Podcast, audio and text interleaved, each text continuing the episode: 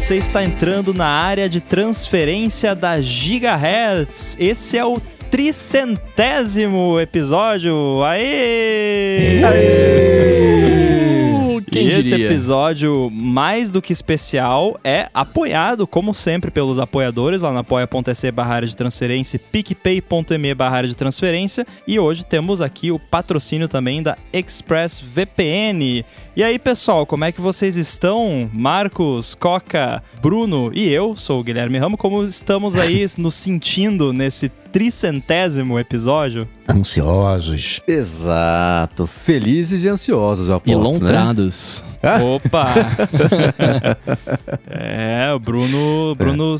fez falta semana passada, mas sempre tem um benefício de receber a, as lontras, né? Exato, eu recebi várias lontras, eu até peguei uma para mim no, no, no, aplicativo lá, como é que ele chama?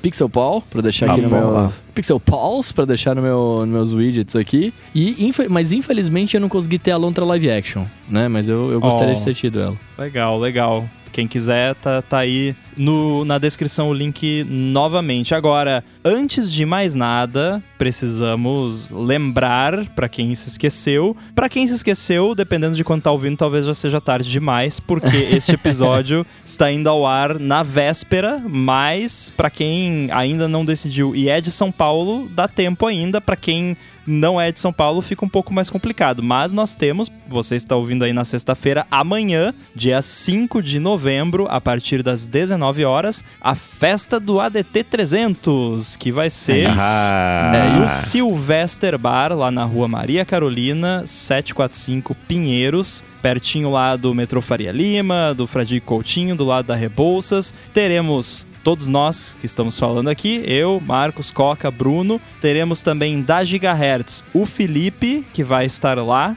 Felipe do A Fonte. E teremos também o Edu, que vai estar presente lá, não nos editando, né? Porque lá a gente vai estar ao, ao, vivo e não vai ter gravação lá, né? A gravação está acontecendo agora, você já está ouvindo o ADT300. O encontro vai ser o encontro pra gente bater papo, beber lá, vai ouvir dizer que vai ter aí um uns drinks especiais, exclusivos. Surpresa, né? surpresa. Mas não, não vou falar. Exatamente, não vou falar quais são, né? Mas vai ter lá um, um negocinho especial lá. Agora, para quem tá aí no, no, no app, ou no, no, não no app da Gigahertz, porque a Gigahertz não tem app, né? Mas para quem tá aí no Overcast, no Apple Podcast, no Spotify, onde quer que seja, abre aí o link do episódio porque nós temos algo especial que é o destaque do evento na página. E agora nós temos um ingresso que você pode adicionar ao seu Apple Wallet. Então, você pode, tem o botãozinho lá de adicionar a carteira da Apple. E ah, para que que serve esse ingresso? Para nada.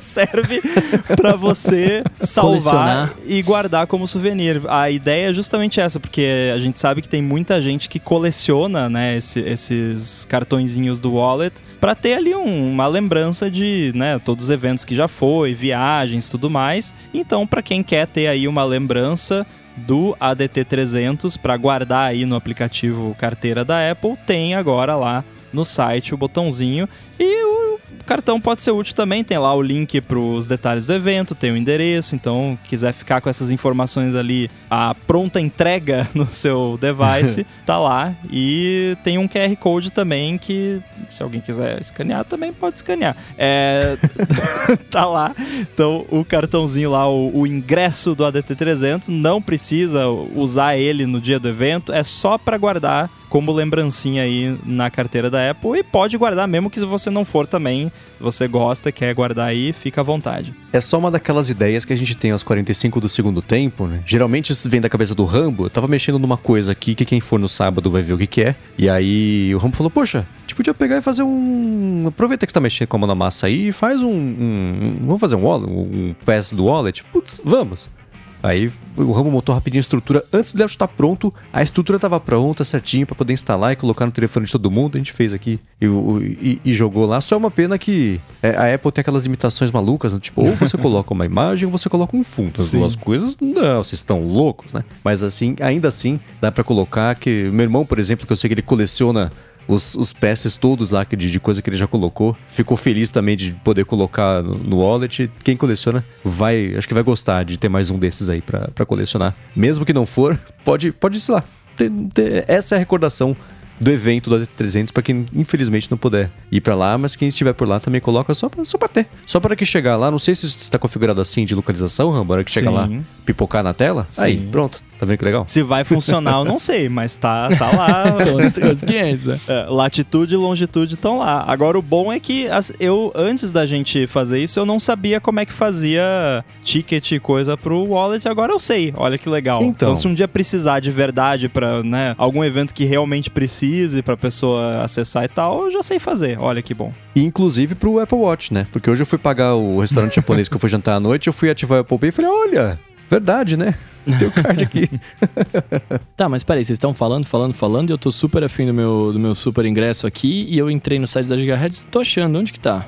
Você, você pode Importante. achar, é, no, nas notas do episódio, no, em qualquer lugar que você estiver vendo, vai ter ali o destaquezinho do falando do evento, e aí você clicando no link do nome do evento, ele abre a página ah. do evento. Aí tem o um mapa ali, e embaixo do mapa tem o botãozinho adicionar a carteira da Apple. E a gente pode deixar também, vamos deixar que não é, não é rocket science, nas notas do episódio, nos links vai ter também o link direto, que você tocando nesse link já abre direto o wallet com o cartãozinho para você adicionar. Vamos fazer isso também para facilitar a vida da galera. Ah, Boa. Então, gente, apareçam por lá, vai ser muito legal. No sábado passado, eu fui, eu passei lá pra fazer um test drive, conversar com o Frajola, ver se tá tudo certinho, foi o beta, combinar né? o jogo.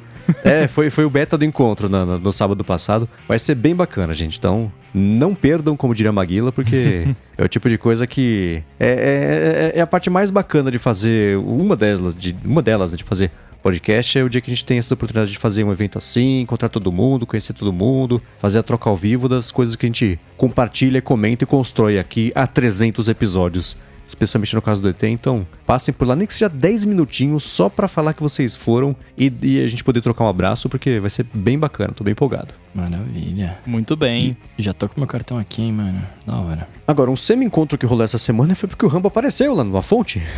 É, eu invadi a gravação do A Fonte, é, porque eu estou com Apple Watch Series 8 já há uma semana mais ou menos, um pouco mais, e eu não falei dele aqui no ADT. E a gente percebeu uhum. que eu não tinha falado dele aqui no ADT. Eu meio que esqueci desse Apple Watch. Eu tava tão ocupado com a atualização do macOS e tal, com os meus apps e, e, tudo mais, que não rolou de falar aqui. Hoje não é dia de falar disso, hoje é dia de fazer episódio especial aqui. Então, para quem quiser ouvir a gente falando sobre o Apple Watch Series 8, escuta o A Fonte dessa semana tá bem legal. Eu, o Marcos e o Felipe falando lá sobre as experiências com o novo Apple Watch. No, meu, no caso, só eu falando das experiências e, e vocês me fazendo perguntas e, e comentando. então, para quem quer saber como é que tem sido essa minha experiência com o novo Apple Watch. Dá uma conferida, vai estar o link aí também na descrição. E ninguém perguntou, mas quem quiser saber o que eu tô achando dos AirPods Pro 2, também tem minhas impressões por lá, Verdade. porque eu tô com ele faz uma semaninha aí e contei por lá o que eu achei. Muito bem. Bom, vamos fazer aqui então os follow-ups, começando com o follow-old, que é uma questão aqui de quando a gente falou sobre a Siri poder ler em voz alta as mensagens, mas que não eram uma boa quando a conversa vinha lá em outro idioma, né? Então você tem lá, a carangueja tá em inglês, e aí alguém manda uma mensagem em português. Aí ela vai ler é, Marcos Mendes, né? E aí fica aquela coisa meio tio Sam do Chapolin. É, ou então, se você tá lá com a mensagem em inglês e, e tá configurando em português, vai ficar horrível também. O Lucas de Concílio falou: agora no iOS 16 a Siri não tenta mais ler as mensagens em outra língua. Agora ela fala que a mensagem não está em inglês, né? Então, no caso está configurado em inglês, ela vai falar que a mensagem não está em inglês e não vai ler. Mas se ela sabe que não está em inglês, por que, que já não ajusta para é. ler na língua correta? Será que veremos algo assim até o iOS 20? Olha, Lucas, é uma boa pergunta e entra naquela minha categoria que eu adoro reclamar de, tipo, se o software sabe, se ele tem essa informação, use, né? Então tá, beleza. Eu acho melhor já assim, que pelo menos não sabe que não vai ficar legal e nem tenta ler, mas ele já sabe, né? Por que não, né? Tem um lance que que eu já comentei por aqui, eu acho que quando você tá com, é, lidando com conteúdo tipo música e você, tipo, tá tocando um K-pop ali que o título é em coreano e eu pergunto pra carangueja, ah, que música tá tocando? Ela troca e usa uma voz em coreano para falar o título da música. Então por que, que não pode fazer a mesma coisa pra mensagem? Hum. É tão complicado assim? Né? E tem API até para os desenvolvedores de detecção de idioma. Você coloca nessa API lá um texto e ela te fala: Ah, eu acho que esse texto tá em inglês, em português e tal. Então, por que, que a Siri não pode fazer o mesmo, né? No iOS 20, a gente vai estar tá fazendo o evento ou a comemoração do ADT500. a gente pode já deixar anotado aqui para che checar se isso aconteceu. É, bom ponto. né? É, vamos ver, vamos ver o que acontece. É. Porque, assim, ela podia fazer isso, né? Se, se tem como detectar. Ah, é... Ah, esse é tipo, é o hot dog or not versão idioma. Exatamente. Porque, tipo, não, é ou tá nesse idioma ou não tá, não é? Ah, tá. Exato, não, né? não tá nesse, tá em tal idioma, né? If tá em inglês, fala. Else não. Não é if tá em inglês, fala else. Vê que idioma que é e fala mesmo assim, né? Esse é o problema. Então, ia ser mais complicado mesmo, mas acho que até o iOS 20 dá tempo. Mas é, é, um, é uma solução pela metade de um problema que não deveria mais existir a essa altura do campeonato. Né? Verdade. Agora, sobre aquele nosso papo de anúncios lá da App Store, o Jonas Marques falou o seguinte: achei muito útil o debate de vocês, especialmente porque eu venho estudando soluções open source para a vida futura. Exemplo, apps para controle de smart coisas, servidores DNS domésticos, etc. É, é um, uma boa alternativa. Tem muita gente, inclusive, que busca soluções open source justamente para não, entre aspas, se render a soluções das grandes empresas e, e, tudo mais. Tem o open source tem essa pegada de liberdade que muita gente gosta e procura. Faz sentido sim. Uhum. Aí o Jonas continuou aqui, o feedback dele é, é, longo, mas acho que é muito pertinente e são temas que a gente não abordou, então vamos abordar aqui agora sobre esse feedback. Ele diz o seguinte: no processo de antitrust da Apple contra a Apple, e depois, no argumento da Apple para não diminuir as taxas da App Store, a Apple dizia que os valores cobrados são para manutenção da loja. Mas, ao veicular anúncios, a Apple está obtendo um lucro extra em cima do nome e propriedade de outra marca. E nesse caso, não deveria haver uma compensação para o detentor da marca original? Por exemplo, se ao digitar Overcast na App Store seja o primeiro ou o segundo resultado for um resultado patrocinado, não deveria o Overcast receber um valor, já que foi ele quem disparou o gatilho para o anúncio? Se a Apple permitiu a venda ou vinculação do termo Overcast no momento do leilão de anúncios, não está ela leiloando uma marca patenteada e, portanto, obtendo lucro indevido? Esse é um ponto complicado, né? Agora sou eu, Rambo, falando, né? Abordando aqui esse ponto do feedback do Jonas. É, eu primeiro que assim, no caso não seria uma marca patenteada, né? Acho que foi só um, uma forma de colocar, né? Seria uma marca registrada, mas eu não não penso nem por esse lado da busca necessariamente, que acho que a busca é muito difícil você comprovar assim que tipo, não, a Apple está se aproveitando do termo Overcast. Agora, na página do app, que foi o que a gente mais bateu a tecla, né? Pelo menos eu enchi mais a, a questão, é de se pensar, porque assim, se você é um youtuber youtuber você tem lá o seu canal e o YouTube vem, veicula anúncios no seu vídeo, você ganha um, um cutzinho, né? Você ganha uns centavinhos lá, mas você ganha, né? Aí você tem a Apple veiculando anúncios na página do seu app, talvez, né? Mas aí eu já consigo ver o contraponto que pode ser feito, que é tipo, não, a Apple não tá, a Apple tá veiculando anúncio na página do seu app, não é no seu app que a sua propriedade é o seu app. A página do seu app na App Store é propriedade da Apple, porque a App Store é propriedade da Apple. Né? Então você pode. É muito complicado esse, esse ponto, mas é um ponto muito bem colocado. Mas a página do seu app só vai ser acessada porque o seu app é importante, né? Então. É, tipo, é, in, é inegável que está obtendo valor do valor que o seu app, a sua marca tem, né, naquele mercado. Tipo, se o seu app for irrelevante, o anúncio lá dentro não vai ser irrelevante também de certa forma, né? Eu fico pensando assim, né?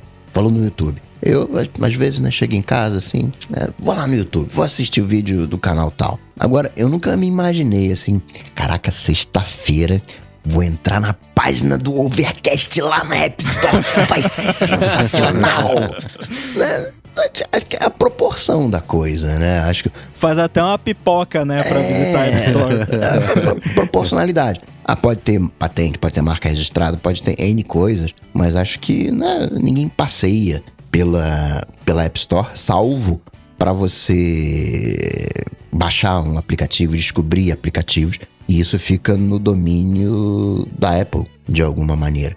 Mas sim, é uma coisa que pode se conversar, mas eu não, não vejo muito mérito. Já eu acho que isso é inevitável lá na frente deve existir sim algum tipo de compartilhamento de, de, de faturamento dos anúncios. E o exemplo que eu ia dar é exatamente o que o Rambo deu, então não vou repetir. É, é, a Apple já colocou, especialmente quando ela estava falando sobre. Quando ela fala sobre liberdade de expressão, ela fala que o código é a manifestação da liberdade de expressão de quem desenvolveu o aplicativo e por isso o aplicativo está protegido, o código do aplicativo está protegido pela Constituição americana, no caso, isso era lá no, acho que o lance do, do de San Bernardino, e uma das defesas que a Apple fez, eu acho que foi o Craig Federighi que falou, inclusive, que uma das defesas que a Apple fez é que o iOS era a manifestação da liberdade de expressão de quem desenvolvia o sistema e por isso o governo não podia mandar o que deveria estar no iOS, que era, no caso ali da discussão,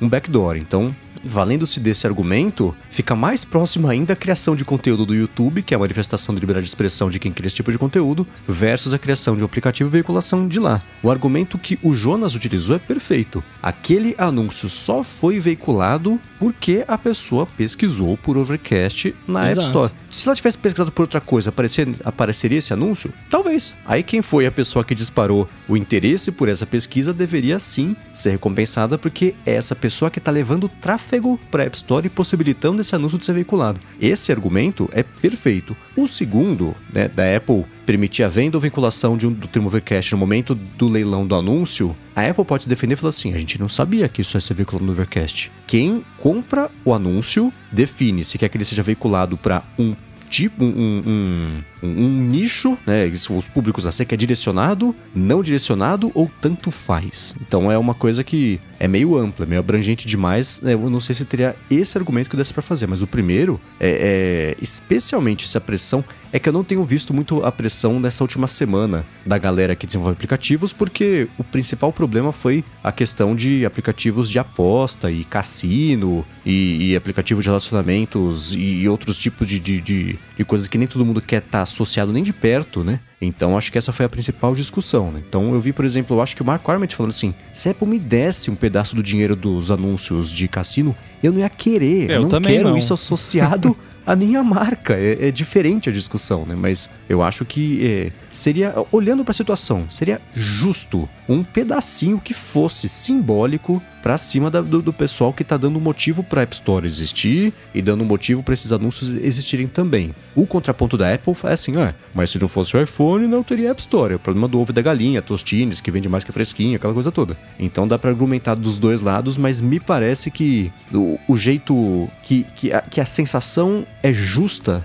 seria sim existir algum tipo de direcionamento ou de recompensa ou de, enfim, de, de uma partilha desse tipo de faturamento com a galera que desenvolve aplicativos, que é quem está possibilitando que isso exista. Isso, sem dúvida, especialmente na página do aplicativo. Isso é, é, é errado, eu acho, a pessoa não receber, porque a página não é dela, mas é sobre ela. Então dá na mesma, que nem um vídeo do YouTube veicular um anúncio que, que a pessoa não queira que essa marca ou que esse assunto seja veiculado. Porque tudo que tá na página de um app na, na App Store foi trabalho feito pelo publisher daquele app, né? No caso, um app independente, tipo Overcast da vida, um app meu, o próprio desenvolvedor. É, não é tipo, a, a, Apple vai lá e cria a página do seu app. Não, é você que cria, você que tem que botar o ícone, os screenshots, vídeo, descrição, palavra-chave, negócio de privacidade. É tudo conteúdo seu, basicamente, né? A Apple só faz o layout lá da parada e, e bota, né? Inclusive, se o seu app tem em vários idiomas, você tem que criar lá a página para cada idioma separado. Então é tudo trabalho que você fez, né, como desenvolvedor. Agora, quem escuta as nossas discussões sobre isso há mais tempo sabe que eu concordo que sim, a App Store é da Apple. Se não tivesse iPhone e não tinha App Store, a Apple pode fazer o que ela quiser com a App Store. Não quer uhum. Dizer que não vai estar tá errado, né? Que a gente não pode discordar. Eu acho que só para tirar isso da frente, porque muitas vezes a, a galera vai para esse absolutismo, né? Não, mas é da Apple, ela pode fazer o que quiser. Sim, ela pode fazer o que ela quiser, mas nem tudo que você pode fazer quer dizer que tá certo uhum. e quer dizer que é o melhor, né, para os desenvolvedores, para Apple, pra... porque assim, ah, é melhor para Apple, a Apple vai aumentar o faturamento de serviços. Beleza, no curto, médio prazo, sim. Mas e no longo prazo, né? Eu acho que esse que é o ponto que a gente bateu aqui. E eu ouvi, não sei se foi no Upgrade ou em algum podcast que conseguiu colocar melhor do que eu o que eu sinto sobre isso. Que é assim, nem quando você tem uma empresa, o seu objetivo é aumentar o lucro da empresa, sempre. Esse é o objetivo da empresa, é fazer mais dinheiro. Foi o Vitite no, no, no talk show. Exato, muito bom. Aí, assim, ok, esse é o seu objetivo como empresa, mas nem por isso tudo que você pode fazer que vai aumentar o lucro da empresa, você deve fazer. Tipo, tem um monte de coisa que eu podia fazer para aumentar o lucro das minhas empresas e eu não faço porque ou é ilegal, ou eu não gosto, né? Ou, ou, eu acho que vai aumentar o lucro no curto prazo, mas no médio e longo prazo vai reduzir o, a, a, confiança que as pessoas têm na minha marca ou até em, em mim como pessoa, então eu não faço. Então é, é a mesma, mesma coisa no caso da Apple. Beleza, isso vai aumentar o lucro e como empresa isso é bom para a empresa e é bom para os investidores e todo mundo fica feliz né, nessa área, no domínio da grana. Agora, o que, que vai acontecer né, ao longo do tempo? E aí volta naquela questão que eu falei: se tudo que dá mais lucro é para fazer porque dá mais lucro, então vende os dados dos usuários também, né? Que isso dá lucro, sabe? Então chega um, né, até onde vai o lance de vamos fazer porque vai aumentar o faturamento. É, uma coisa é o que você está legalmente correto em fazer, outra coisa é que no seu coração você sabe que é o certo que você está fazendo, né? Essas coisas é, é, é, são diferentes. Né? Eu lembro, por exemplo, no caso também do iPhone de San Bernardino, porque que a Apple rejeitou o pedido do FBI. Eu lembro do Tim Cook falando, cara, it's the right thing to do. É a coisa, é, é, é, é a coisa certa, é o jeito apropriado de você lidar com a situação, moralmente né? não legalmente, moralmente. Então, nesse caso, a mesma coisa. E o Arthur Dividir, que está acompanhando aqui ao vivo, ele levantou um ponto. Mas aí, isso não afetaria, por exemplo, o Google também? Pensando no buscador. Se alguém busca por Overcast, por exemplo, e vê um anúncio. Sim, e o Overcast deveria também, nesse caso, é, é, a mesma coisa, deveria também, nesse caso, ganhar um, um, um, nada de um nada de um nada de um centavo, né? Que é como acontece no YouTube, que também, por acaso, é do Google, né? Então, e o Google também teve.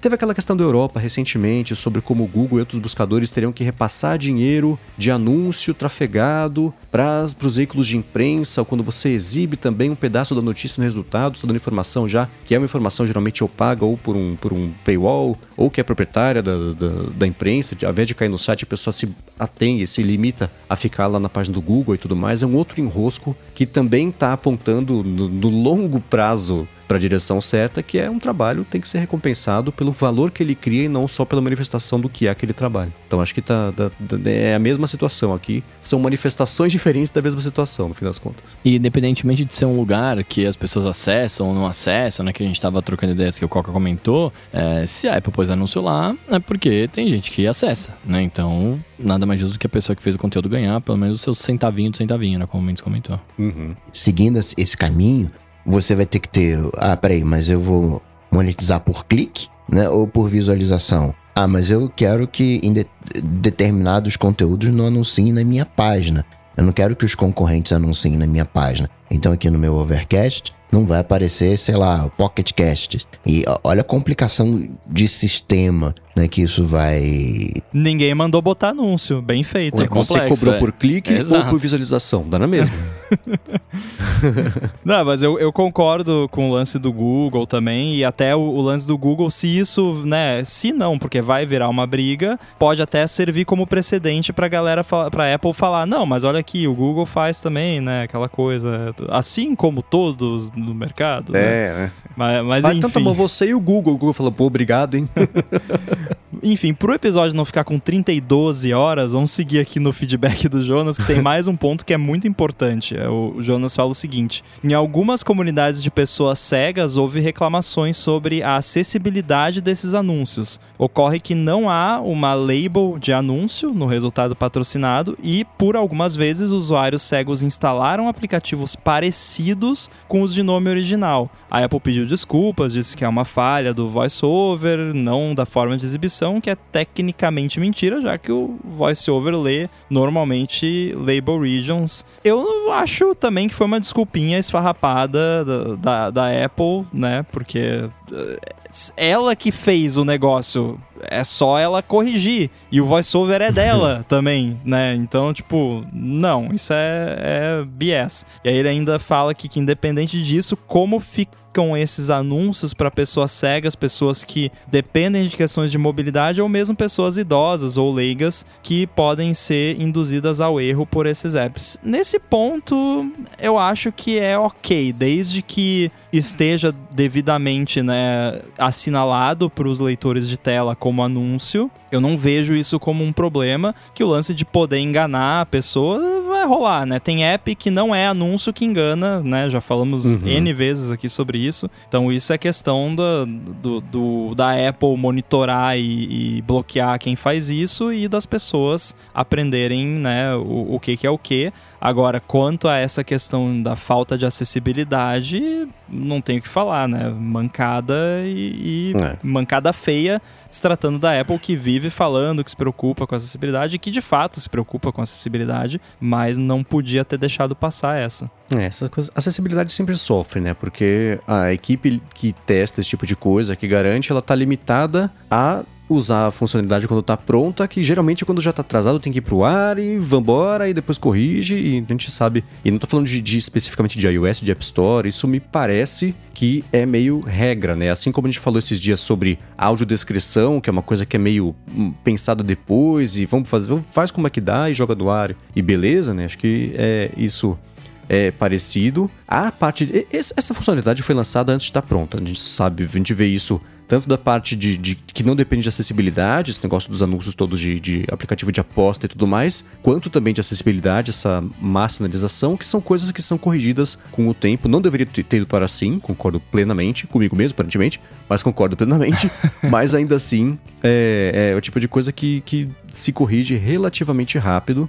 É, vai ter gente que não vai perceber, não sabe que aquela corzinha é- significa que aquele anúncio, não vai ver aquele quadradinho de 6 pixels por 4 escrito ad, né? Esse tipo de coisa a gente sabe que ninguém presta atenção mesmo, assim como o resultado do Google, que a gente, que ou a pessoa abstrai, já pula os anúncios, ou acha que o anúncio é um, um resultado orgânico. E eu acho que foi também no talk show do John Gruber, ou alguma das discussões que, que aconteceram essas, nos últimos dias sobre isso, que alguém falou assim: putz, falei com alguém que tinha certeza que tudo o que aparece na home da App Store era anúncio, era tudo comprado, veiculado ali, não era nada orgânico, recomendado, que é o oposto da proposta da Apple com a App Store, com a curadoria, que era fazer barburar para a superfície coisas bacanas que merecem atenção, e enfim, tá, o cumprimento disso tem diferentes níveis de sucesso dependendo do dia ou da semana. É, a galera acha que é anúncio, então é, é, é, fica tudo um- uma, uma mistureba de, de, de- percepção, da intenção do conteúdo que chegou até lá, agora misturar anúncio em meio a isso tudo vai bagunçar ainda mais. Ah, Por outro lado, ah, se tem uma boa notícia que é meio triste, mas ainda assim é uma boa notícia, assim, se o pessoal já acha que é anúncio de qualquer forma, então colocar anúncio de verdade não fazer muita diferença, né? O pessoal vai continuar achando que aquilo é anúncio, então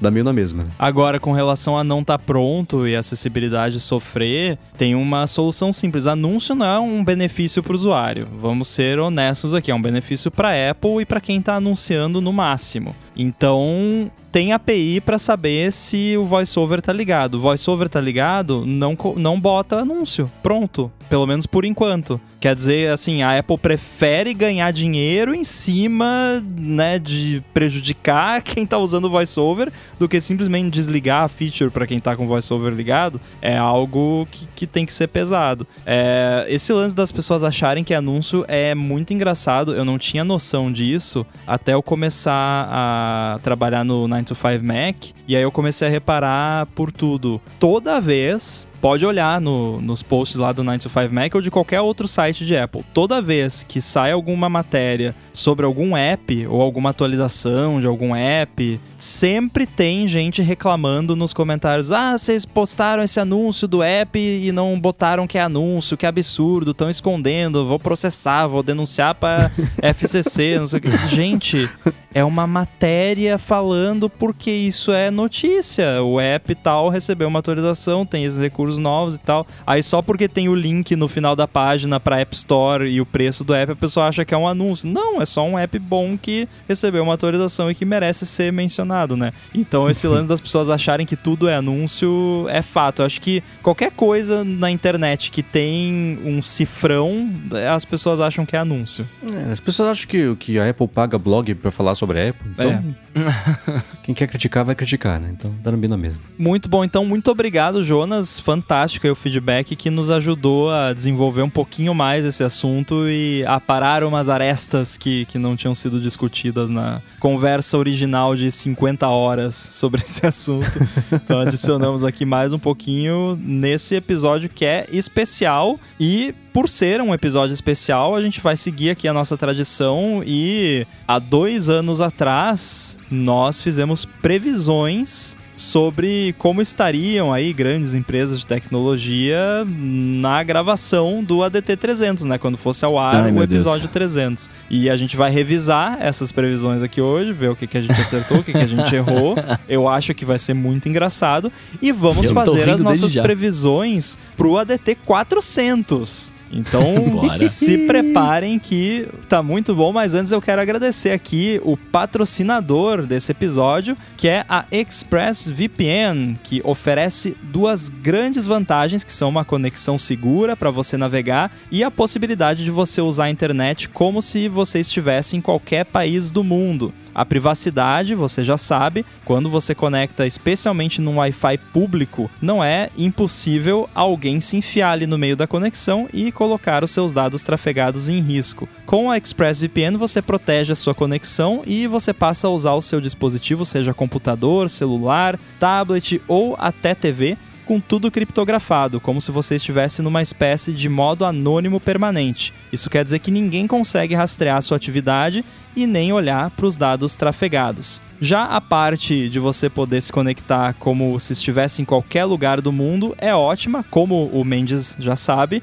porque você pode uhum. acessar o catálogo aí da Netflix como se você estivesse nos Estados Unidos, por exemplo, e vale para outros serviços de streaming também. Qual é o que você usa, Marcos? No HBO Max para ver Boa. The West Wing, a obra-prima do Aaron Sorkin. Então, se você quiser assistir West Wing, você pode acessar e assinar ExpressVPN. E a mesma coisa vale para serviços de streaming variados, não só esses que a gente citou, e também alguns de música. E você também pode fazer o contrário. Se você estiver fora do Brasil, quiser acessar aí algum vídeo do YouTube ou algum outro conteúdo que só está liberado para o Brasil, com o ExpressVPN você vai lá na lista de coisa de 100 países que ela oferece, marca lá Brasil ativa e pronto, dá para ver o seu vídeo. Uma preocupação também que muita gente tem com o VPN é se isso afeta a velocidade da conexão, e é uma coisa com a qual a ExpressVPN também se preocupa. Por isso, ela oferece uma conexão rápida, sem atraso, estável, confiável e, é claro, segura. Para conhecer melhor a ExpressVPN, você faz o seguinte: acessa lá expressvpn.com/adt e com esse link você vai ganhar 3 meses grátis na assinatura do plano anual. Você tem também 30 dias para testar e ainda por cima, assinando por meio desse link, você ajuda aqui o podcast. E o link também está aí, é claro, nas notas do episódio. Então acessa lá expressvpn.com/adt, garante seus 3 meses de graça na assinatura do plano anual e começa a navegar pela internet de forma segura, sem ninguém bisbilhotando o que você faz. Uma última vez, expressvpn.com/adt. Muito obrigado, ExpressVPN, pelo patrocínio desse episódio do podcast e apoio a toda a Gigahertz. Valeu. Muito obrigado. Obrigado. Muito bem, vamos aqui ao assunto que todos estavam esperando. Eu estou ansiosíssimo, estou ansioso há dois anos esperando este dia que finalmente vamos revelar aqui o resultado das nossas previsões que nós fizemos e a primeira previsão é de quando seria publicado o episódio 300, o que, né, é uma previsão meio fácil de fazer e mesmo assim a gente não acertou na mosca, né?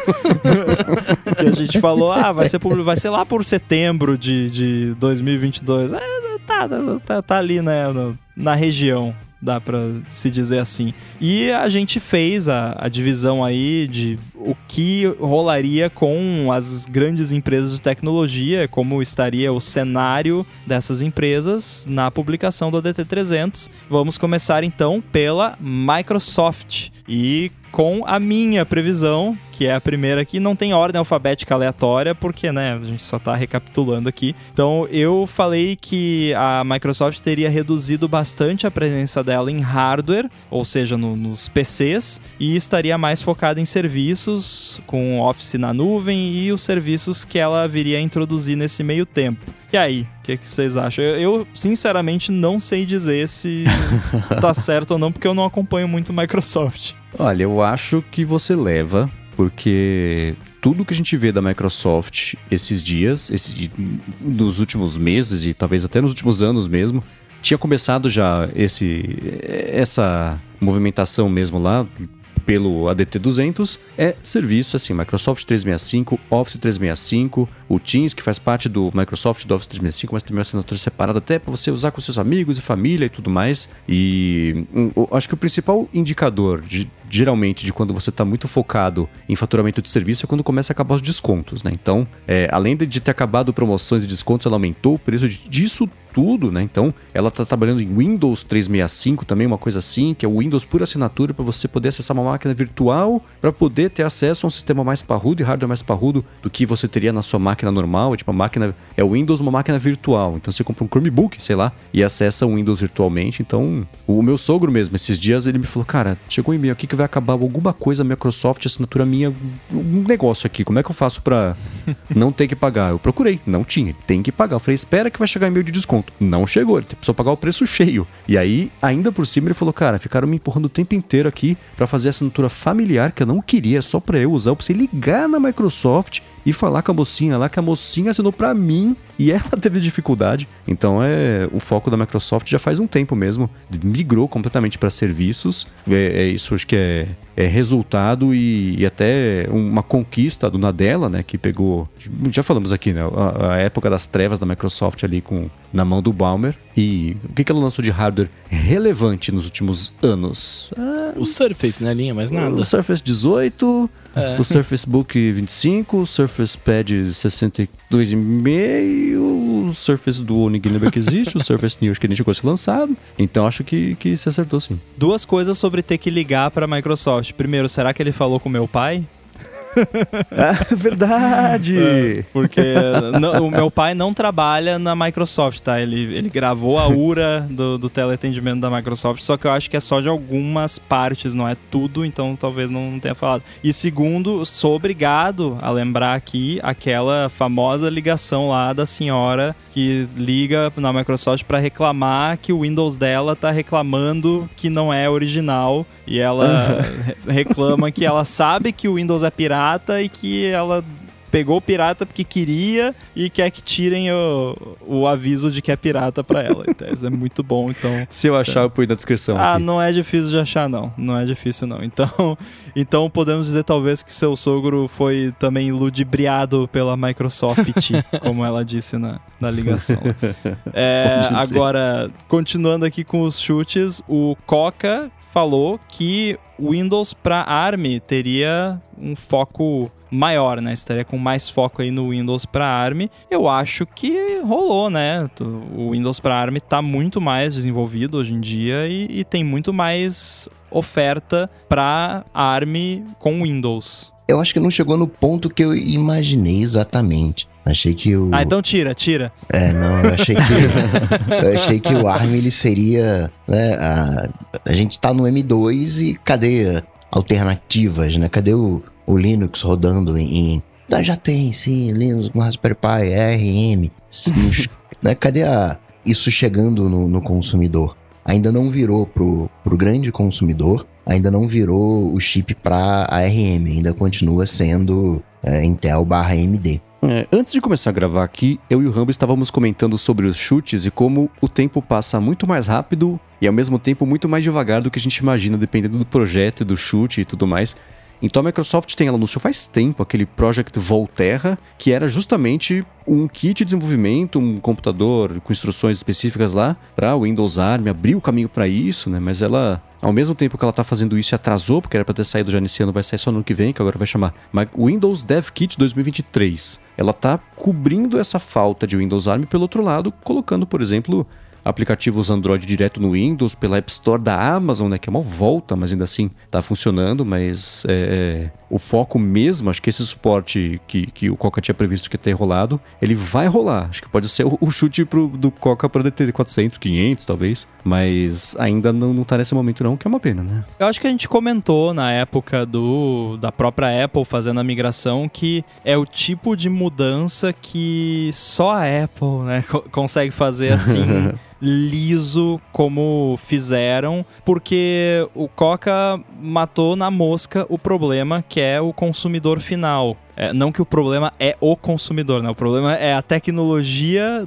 se adaptar ao uso do consumidor final. Então a pessoa vai lá que nem sabe o que é ARM, o que é Intel, ela quer um PC legal e que com duração de bateria, rápido, tudo mais, vai lá, compra um Windows com ARM, nem sabe o que é isso. Vai lá, tenta rodar um programa, não funciona, né? Ou roda super lento porque está emulando Intel. Não dá, não dá. Então se não tiver uma história de compatibilidade, não funciona. Enquanto isso no mundo Apple, você tem o Rosetta 2, que assim, eu troquei de Intel para Apple Silicon. Eu sou desenvolvedor, eu uso um monte de coisa esotérica, um monte de software esotérico que pouca gente usa e tal. E, cara, tudo funcionou. Eu até pouco tempo atrás tinha coisa, eu tava rodando coisa aqui que era Intel e eu nem sabia. Eu descobri por acaso que eu vi lá no Activity Monitor, tava lá Intel. Eu, oi, que isso? Então a Apple mandou muito bem na questão da, da transição e é o tipo de coisa que ela tá posicionada para fazer por conta do domínio completo de todo o ecossistema, aquela coisa toda que a gente já sabe, que é algo que a Microsoft não tem. Então, para ela é bem mais difícil fazer a transição o que Steve Jobs definiu como We do the whole banana. Bom, o Bruno chutou que o caso da Microsoft teria suporte de primeira classe do Office para outras plataformas. Então, Office no iOS, no iPadOS, que na época era bem básico e que não tinha a experiência de um PC. E aí, temos uma experiência de PC no iPad OS agora? Como é que tá? Eu acho engraçado, cara, que a gente vendo esses chutes de que dois anos, né, praticamente atrás, você vê o, o que, que você tava fazendo no momento, né? Eu, eu tava vivendo muito no iPad, trabalhando dele, etc. Então, né, eu sonhava com coisas desse tipo. E, mas, mas eu acho que posso dizer que não, né? É, pelo menos a última vez que eu usei os aplicativos do, do Office, né, da, da do, do, do mundo do Office ali pro, pro iPad, cara, era tudo muito básico ainda assim como os da, os do, das, da Google, etc, né? Assim, tudo continua sendo muito básico. Você tem uma experiência lá, mas se você precisar de força de verdade, precisar usar de verdade um Excel da vida, por exemplo, você vai ter que estar no computador e já era, sem chance. Então acho que eu errei, né?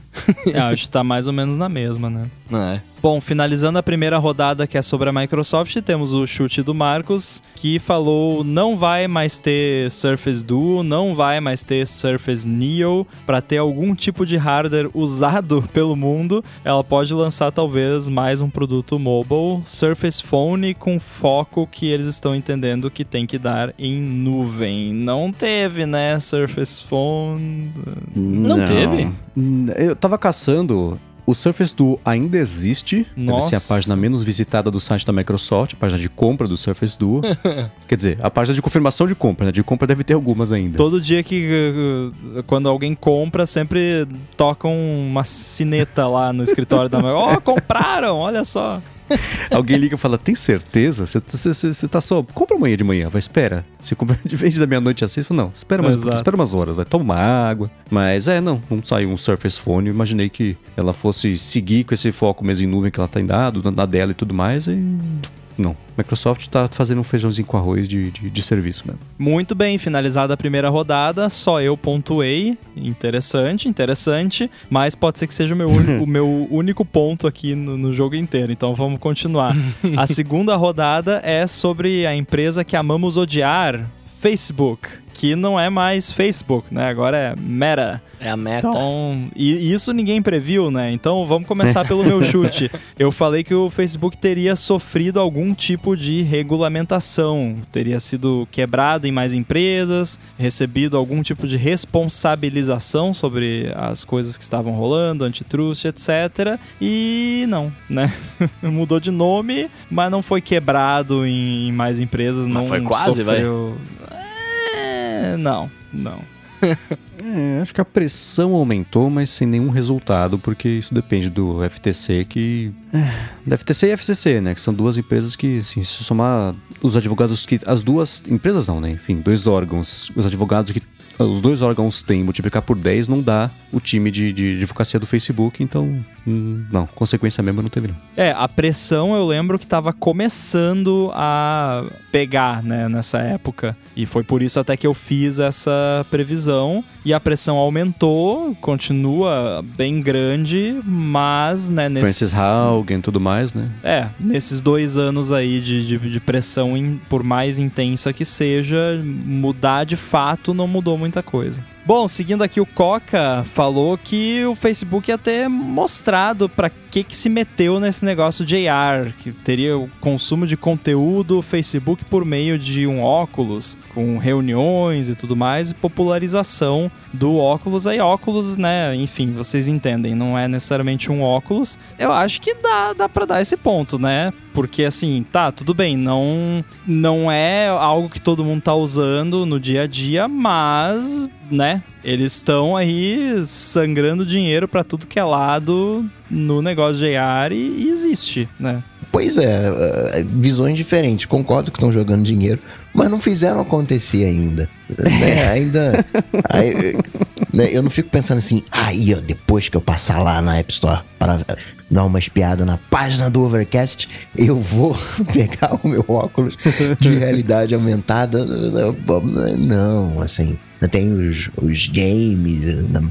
Mas acho que nem filme a galera assiste em realidade eh, aumentada de alguma maneira. Ainda tá muito, sabe, sofrendo com as reuniões, né? Com né, o desafio do capacetão. Ainda não trouxe um óculos eh, aceitável, né? Ainda tá naquela coisa de stories, de tirar fotinho. Então acho que mais aí um- uns 100 programinhas pra ver se, se o Facebook faz alguma coisa. Mas acho que ainda não conseguiu convencer as pessoas. Tá jogando dinheiro, tá fazendo o que tem que fazer, mas ainda não me pegou. sei lá, d- 10, quanto foi 10 bilhões de dólares e Uhum. não consegue fazer perna nas pessoas em 3D, sabe? Tipo, Agora vai ter. oh, nossa, né? Eu achei engraçado um grupo de investidores. Para de gastar 10 bilhões. Faz assim, gasta 5. Negociando pra perder 5 bilhões de dólares. Eu- Ao invés de 10 nessa iniciativa furada aí. Eu já acho que eu já falei isso aqui, mas assim, eu não vou apostar nada porque eu não sou o, o John Prosser, né? Que se deu mal, inclusive, não vou nem falar o, qual foi a aposta que ele fez, vocês já devem imaginar, né, pelo meu tom aqui. Mas assim, eu seria capaz de apostar alguma coisa que não tem como dar certo. Que, tipo, você, eu olhando de fora, pelo menos eu vejo o reflexo de todo projeto tecnológico desesperado que, que tá indo ladeira abaixo. Que é tipo, vamos colocar muito dinheiro e muita gente, tipo, 50 mil pessoas trabalhando no negócio. Ah, não tá andando? Bota mais gente, bota mais dinheiro. Isso é o, o segredo do fracasso de projetos de. pelo menos projetos de software, que é o que eu tenho mais experiência. Não tenho muita experiência com hardware, mas imagino que seja parecido. Quando chega nesse ponto de coloca gente, gente, gente, coloca dinheiro, dinheiro, dinheiro, dinheiro. Hum, não sei. Eu, eu tenho dificuldade de ver isso dando certo. É, é, eu coloco o negócio de realidade aumentada. Eu, eu colocaria no começo aqui do, do, de quando a gente começou a discutir sobre isso, no campo de telefones dobráveis. Tipo, faz três anos, quatro anos, cinco anos que querem fingir que isso já aconteceu. Não, ninguém liga para telefone dobrável, ninguém tem interesse. A Samsung tá lá com o mercado que ela cavou, mas não é a regra. Não, não, não, quando e a comparação que eu já fiz aqui, quando a Apple anunciou o iPhone, na hora todo mundo tirando que falou, não, não tem teclado, que porcaria. Todo mundo viu, falou, ah, beleza, é esse aqui é o caminho e começaram a seguir. Imediatamente, né? O Android parou o projeto tinham e refizeram do zero, não, do um, porque a Apple tinha feito do zero, para poder fazer isso aí. Não, fizeram do 2. Tá? A Apple tinha feito do 1, um, porque teve, teve é. bastante coisa que inspirou okay. o iPhone, né? que tinha o um iPod, né? É. Mas eu acho que é, e eu acho que eu fiz a comparação numa fonte, talvez, com, com o Newton. A Apple lançou o Newton que era inspirado em PDAs e tudo mais. Ele foi um proto-iPad, o avô do iPad, mas não deu certo porque a tecnologia não estava pronta, foi muito cedo. Precisou de 10, 15 anos para aí sim de verdade sair o iPad que a gente conhece hoje e que mesmo assim é um mercado enorme que também o mercado de tablets não é exatamente um mercado muito pulsante. Você tem o iPad, você tem medo de concorrentes do iPad que vendem traço a cada trimestre e só. AR vai rolar, o caminho é esse. Só que o Facebook está gastando o dinheiro que ele deveria gastar daqui a 10 anos hoje. E isso é um problema, né? porque não importa quanto dinheiro ele gaste para provar que o futuro evolui a tecnologia, se o mercado estiver pronto, tiver ninguém para comprar, por mais legal e redonda que seja a ideia, você não vai nem sobreviver tempo suficiente para a hora que chegar a hora disso de fato virar e as pessoas comprarem, o negócio tá lá na prateleira, vai ter falido antes, né? Então, eu coloco o, negócio de AR do Facebook mais para isso do que para. Não é que nunca vai rolar. O Facebook entendeu cedo demais de que o futuro é esse, só que eu já falei aqui, o Facebook não sabe criar nada sozinho. Então ele vai ficar aí gastando esse dinheiro à toa. Aí alguém vai lançar um negócio que com, com criatividade, com, com estudo de mercado de verdade, né? Não é só enfiar a goela abaixo que esse é o futuro. Aí o Facebook vai copiar a lição de casa do vizinho, como ele sempre fez desde que ele existe, né? E aí sim, talvez, esse mercado tenha algum tipo de, de futuro, mas é, é, tá, tá, muito antes, tá muito cedo. O, o que o Facebook está lançando hoje é o Newton. E o iPad está longe ainda de, de chegar. E não vai ser o Facebook que vai fazer, como a gente já sabe. Eu ainda tenho minhas reservas com AR e VR e não necessariamente com alguns tipos de experiência que a gente já discutiu, que são legais e tal, mas com essa ideia de que isso vai se tornar a forma de você interagir com computadores, né, ou com a internet, ou com informação, com o que quer que seja, ao menos da forma como é proposto em, em muitos demos e coisas que a gente vê, porque uhum. eu, eu vi até uma discussão no Twitter essa semana, mas não lembro quem foi, é, mas é basicamente no sentido assim, existe algo fundamental em seres humanos interagirem com interfaces em 2D. E não é porque a gente não consegue fazer em 3D, é porque em 2D é melhor, sabe? A gente escreve no papel, o papel é 2D e a gente coloca as ideias no papel, porque quando a gente coloca as ideias no papel, a gente consegue organizar elas em 2D de uma forma melhor.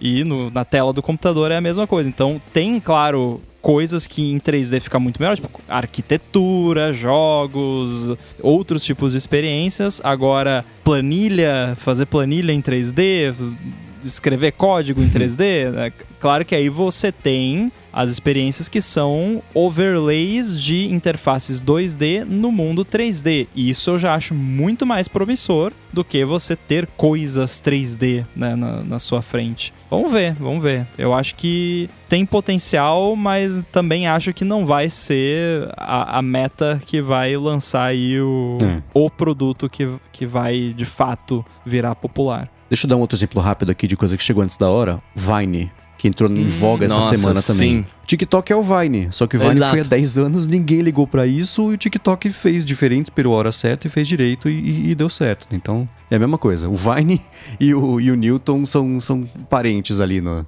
no hall do fracasso de boas tecnologias. E o Motorola Inclusive, Atrix. se alguém tá esperando que a gente vai falar mais sobre esse assunto aí, do Vine, né, do, do Vine, não é sobre outra coisa.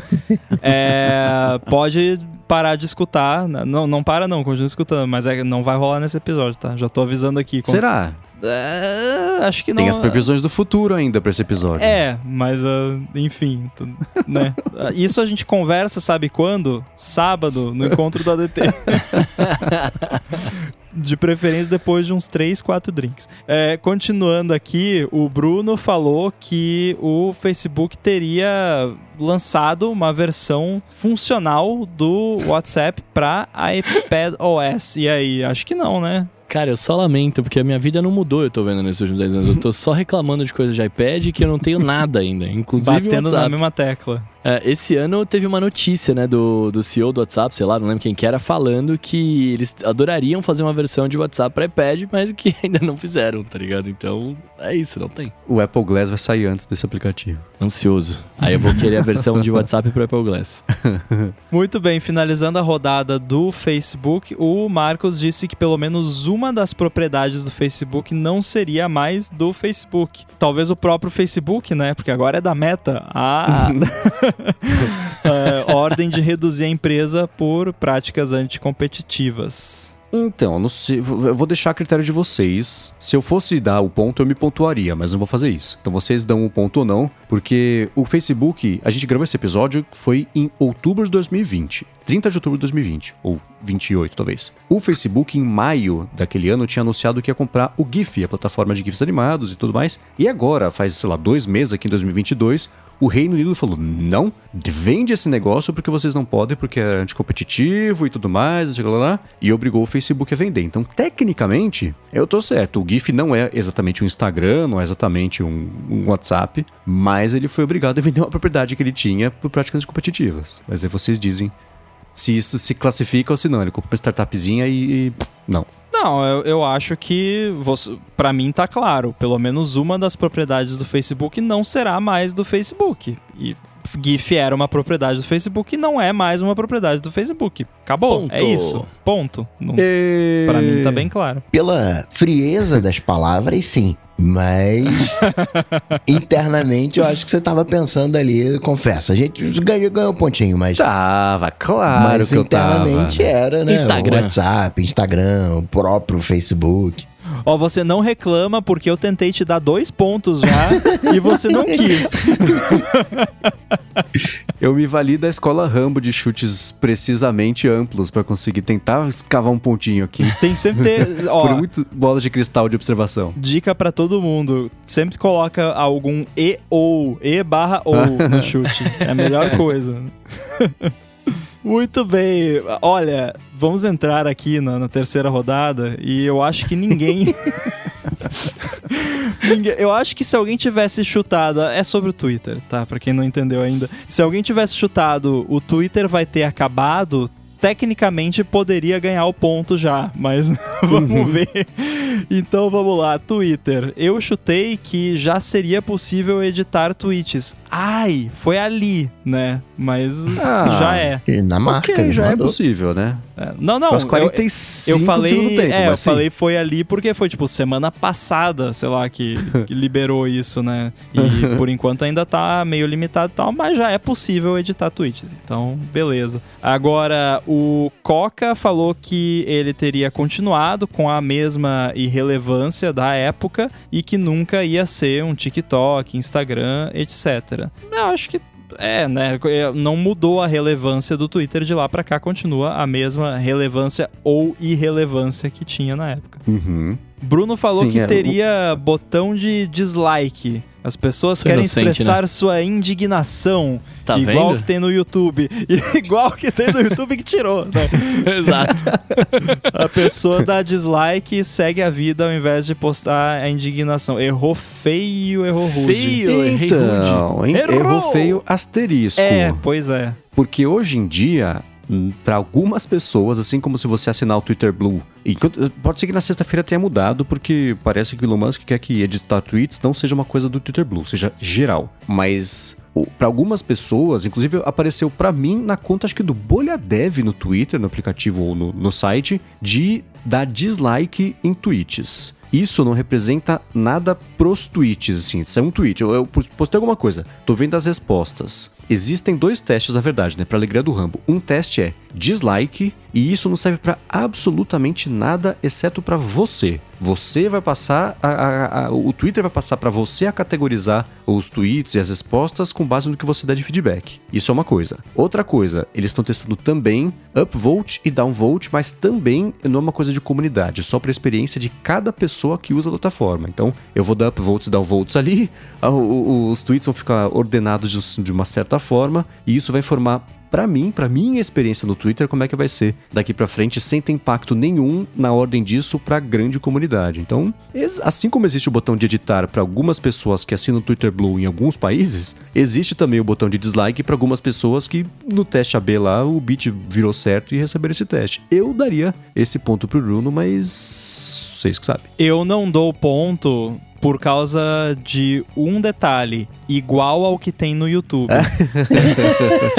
Porque não, mas é assim, é quando... não que eu quero dizer que o Bruno falou que ia ser o, o, o, thumbs up, thumbs down exatamente, não tô falando visualmente, mas eu digo, acho que o que ele quis dizer foi que conceitualmente Exato. funcionaria uhum. como no YouTube. E não é o caso, não porque é, no YouTube, é. primeiro que não tem mais no YouTube, então é, sei lá, é, o chute tá no limbo, porque é igual ao que tem no YouTube, mas não tem no YouTube. Mas tinha em 2020, vai. Tinha em 2020 e peraí, e se for, se for dizer que é igual que tem no YouTube não tem no YouTube, então não tem no Twitter, eu ganho ponto porque não tem mais lugar nenhum. Verdade. então esse ponto é meu. Não, contra esse ponto aí eu sou obrigado a concordar. Mas brincadeiras à parte, eu achei que seria uma forma das pessoas se expressarem mesmo e não uma coisa para só dizer o que você gosta e não gosta para te mostrar mais coisas ou não, né? Então, realmente eu não ganho isso. É, foi nesse ponto que eu comentei do igual ao YouTube, mas sim. Exato. Foi, foi um chute maravilhoso. Agora, só um meta comentário. Que, não, não é meta porque é na hora do Twitter, né? Mas enfim, eu. Se o Elon Musk mudar uma coisa no Twitter, eu vou ficar muito feliz. Parar com essa palhaçada de teste. Ou lança ou não lança. Você testa com os funcionários do YouTube ou cria um programa de beta tester. Agora, esse negócio de 50 mil testes aí, cada pessoa, o Twitter tá de um jeito diferente. Cada dia que eu abro o Twitter tem um negócio diferente. Ah, não gosto, não. Cara, isso é inevitável. Ele vai demitir 50% da empresa na sexta-feira. 3.300 pessoas. Não vai ter mão para fazer teste. Ou lança ou não lança. que, aliás, já adianto aqui, uma das poucas coisas em que ele está certo também. Que eu acho que tá, tá tem que desinflar também. Enfim. Eu não sei se eu falei no, no, grupo aqui nosso, né? Não sei o que 7 mil pessoas fazem no Twitter. Exato. Porque, né? Enfim, nós vamos Sim. conversar mais sobre isso, sem dúvida. Agora, o Marcos disse na época que até o episódio 300 vai existir algum tipo de assinatura para o Twitter para compensar o baixo faturamento com anúncios. A assinatura, por exemplo, vai deixar editar tweets. Nossa, a assinatura para ter acesso cravei a recursos complementares, parabéns. tirar anúncios. Nossa, parabéns, aplausos. aplausos. Cravou, né? Perfeito. Clap, clap, clap. E eu nem lembro, já existia rumores na época ou foi chute-chute mesmo? Eu não tenho certeza. Eu acho que foi chute-chute. Porque o Twitter acho que é a empresa que eu mais presto atenção e exercito os conceitos que eu aprendi na faculdade e o que eu vejo por aí de coisas que dão certo. Então, Acho que existia sim o negócio de assinatura, o papo de assinatura, que não saiu até acho que no passado, né? então tava só no mundo das ideias, mas. E o negócio de, de, editar tweets foi engraçado porque você tinha falado que ia ser possível editar tweets, e na conversa, quem quiser pode voltar no, no episódio 200, que é engraçado até escutar é, depois é, no, com o benefício aqui de, de olhar para trás, né? Mas eu dei um chute e falei, sei lá, vai ser tipo, é, você paga e edita tweets, Bruno, nossa, já pensou? Falei, já pensou, ia ser muito doido. Então foi assim, a coisa mais absurda que eu consegui pensar que seria um benefício cretino só para quem assina foi justamente o que aconteceu. Então eu acho que a assinatura talvez fosse um rumor, mas o negócio de editar tweet foi 100% original só porque era absurdo e foi o que acabou virando realidade. Olha, dá para ver do que, que a gente entende, né? Aqui da, das rodadas até agora, a gente entende de Twitter, que teve três acertos, né? E, e, o do Bruno até, se tivesse meio ponto, o Bruno até levava meio ponto, então... Eu tentei te defender, Bruno. Eu vi, eu vi, tá? obrigado. Obrigado. Obrigado. Então foi o que a gente chegou mais perto até agora de cravar tudo. Mas vamos lá, partindo agora para Samsung. Eu falei que a Samsung teria lançado um óculos inteligente. Eu nem sei se lançou ou não lançou algo que poderia parecer um óculos inteligente. Se tivesse lançado, nem teria sido lançado. Teria sido aqueles vídeo conceito lá que não lança nunca. Então pode botar o X aí. Acho que nem a Samsung sabe se ela lançou ou se não lançou o negócio dele. É, Tanta é. coisa que eles lançaram, né? Será que teve? Aí o Coca falou: Samsung vai seguir a linha Mini, linha Premium de Galaxy Mini, Note Mini. E eu até fiz uma bolinha de gude de, de cristal apostando que isso seria uma tendência de todo o mercado. De certa forma, até que eu estava certo, porém a Apple já desistiu do Mini, né? Então vi- virou e desvirou. Mas e aí, esse lance da Samsung na linha Mini rolou? Não, rolou? Não, nem tem Galaxy Mini atualmente. Não, tem Ah, um tá. S22 Mini, nada. O Bruno falou que a Samsung continuaria investindo ou ampliando o ecossistema próprio dela, mais casa, mais coisa pro Dex, para concorrer com outros ecossistemas. Também não sei se rolou ou não, preciso da ajuda de vocês, porque eu não entendo de Samsung. Não, acho que não rolou. Eles, cara, eles têm o ecossistema deles lá hoje, com relógio, com tablet, com, né, com celular, etc. Mas não, não rolou como eu imaginava. Eu imaginava que, que eles iam investir mais pesado nisso, né? Como a Apple faz, por exemplo. E na verdade não, né? Eles estão indo pra linha de dobrável, outra pilha. Acho que, acho que também não rolou. Acho que vocês têm que vender melhor os chutes de vocês, porque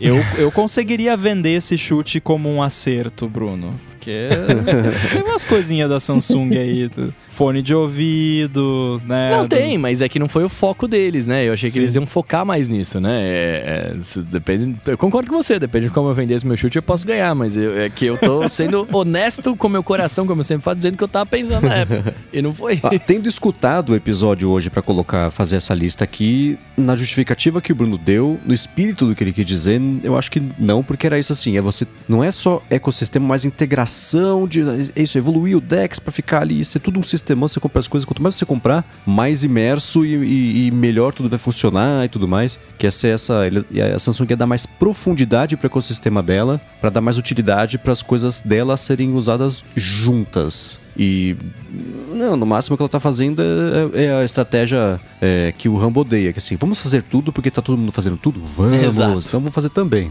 É. Muito bem, finalizando a rodada da Samsung, o Marcos, que deu o chute mais chato do mundo só pra pontuar, e que eu imagino que pontuou, falou que a Samsung estaria exatamente igual, lançando 300 telefones por semana, que não ia ter acontecido nada como matar relógios, desistir do mercado de tablets, não teria nada novo ou diferente significativo na Samsung. E eu acho que é isso mesmo, né? Não, não mudou nada. E um exemplo que eu dou é assim, do 100 pro 200 ela lançou os dobráveis. Do 200 pro 300 nem isso ia ter acontecido, de fato.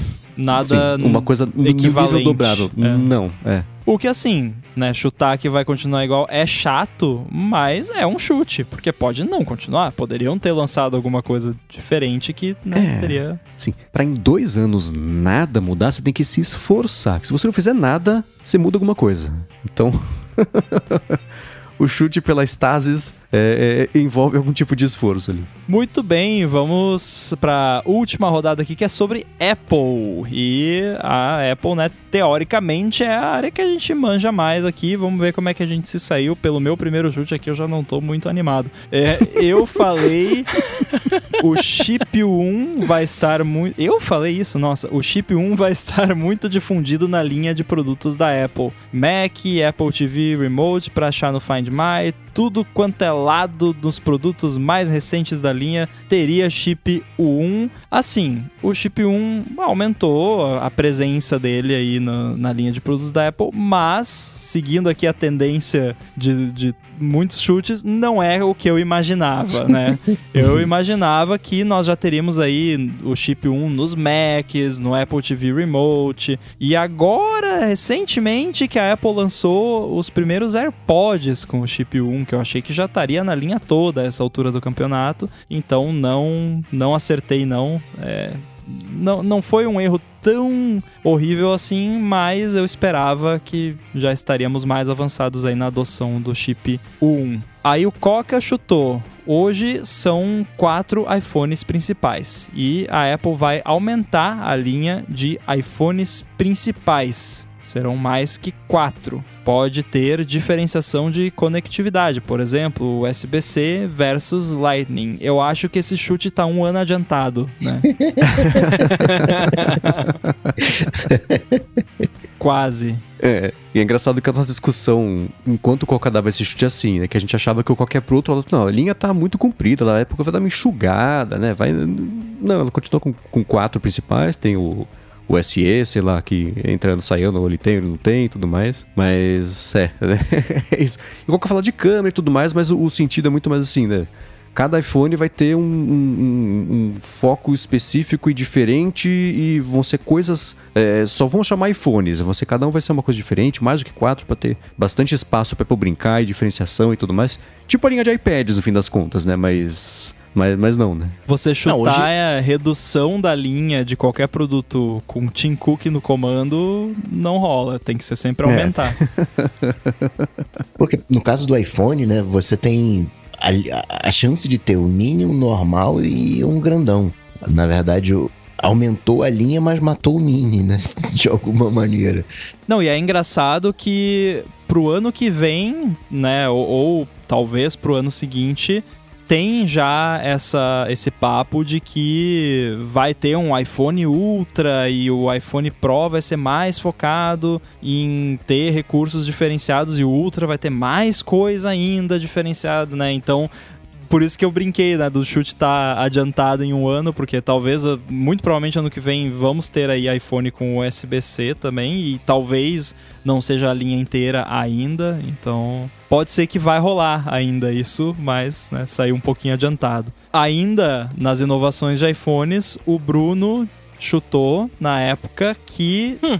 já teríamos iPhone sem buracos. Não rolou, né? Não rolou. É, olhando Não. aqui os iPhones aqui, todos têm buracos no site da tá Apple. Tá dois anos adiantado esse chute. Bem provável, é. O que é o meu terror, na verdade, é um pesadelo para mim, mas... é, é forte. Pois é. Pra Foi o que também. você disse há 100 episódios. E eu também. Vocês estão vendo que eu não evolui muito, né? Dois anos pra cá, sem episódio pra trás, eu é, continuo você é consistente, vibe. poxa. Tamo junto. Nativos e consistentes. Exato. Agora, para finalizar a rodada de Apple e para finalizar aqui a contagem dos nossos chutes do ADT 200 pro ADT 300, o Marcos disse que a Apple não teria se rendido à tentação de lançar alguma coisa no mercado de dobráveis e é isso mesmo, não se rendeu a tentação, ainda. Ainda. Bom asterisco. Bom, finalizada aqui então a, a, contabilização, se é que isso é uma palavra, dos nossos chutes do ADT 200 para o ADT 300, temos um vencedor que é o nosso amigo Marcos. Venceu Aê, aí. Parabéns. Muito, muito bem. bom, mano. raridade, raridade. Muito bom, muito bom. Então, temos aí mais uma bola de cristal para prateleira. Ninguém sabe quantas bolas de cristal cada um tem, que a gente, né? Eu não tenho nenhuma. tem sim. Você tem uma. Tem uma? então tem uma. Tem uma. Pelo menos uma. Então vamos lá, a gente vai fazer agora os nossos chutes sobre as principais empresas de tecnologia para ver aqui o que, que a gente acha que vai rolar até o ADT 400, como vai estar o estado das coisas na gravação do ADT 400, que pelos nossos cálculos vai ser quando? Vai ser Ia ser em. Ah, eu tava com a janela aberta aqui, eu acho que eu fechei, mas ia ser em, em, novembro de 2024. Beleza, vamos ver se esse chute a gente vai acertar também, né? Que o outro não foi muito preciso. Então, assim, vale o mesmo comentário que você fez antes, que novembro de 2024. Falando agora, parece, nossa, né? Daqui dois anos quando vê, tá aí, né? Passa rapidinho e a, a, as grandes coisas costumam demorar para acontecer, assim. Então, embora houve grandes mudanças entre o 200 e o 300 quase todos os nossos chutes a gente falou: ah, não foi o que eu imaginava, eh, eu esperava mais, né? Alguma coisa assim, uhum. porque as coisas andam mais devagar do que a gente pensa, ou, e, ou o tempo passa mais rápido do que a gente pensa, infelizmente. Então, talvez isso sirva como conselho aí pra gente dosar o, os chutes de agora. Então, vamos começar os nossos chutes com a Microsoft e pela ordem alfabética aleatória, quem começa chutando é o Coca. Vai, Coca. Microsoft eu vejo muito nessa linha de, de Windows alternativa, a, a plataforma Apple, e ela não, não tá muito empenhada em partir para uma linha RM. Você teve a junção da Intel com a AMD e ARM para fazer os chiplets, né, para chegarem num consenso em como que seria a comunicação entre o, a CPU e a GPU, né, os pedacinhos que compõem, uh, digamos assim, o processamento. Então parece que a Intel vai continuar, parece que a AMD vai continuar, parece que a ARM também vai continuar. Então acredito que a Microsoft vai focar mais nessa questão de nuvem, né, que ela acertou bem. Ela perdeu o barco do Windows Phone e já virou a página, já entrou na nuvem e está fazendo um excelente sucesso em, em nuvem, na integração das coisas, no Office. É, hoje a gente não olha mais para a Microsoft como um sistema operacional. Então achei que pô, vai ter Windows RM e não, não, não colou. Né? Eu acho que a gente vai ter ainda a Microsoft mais focada em, em serviços de nuvem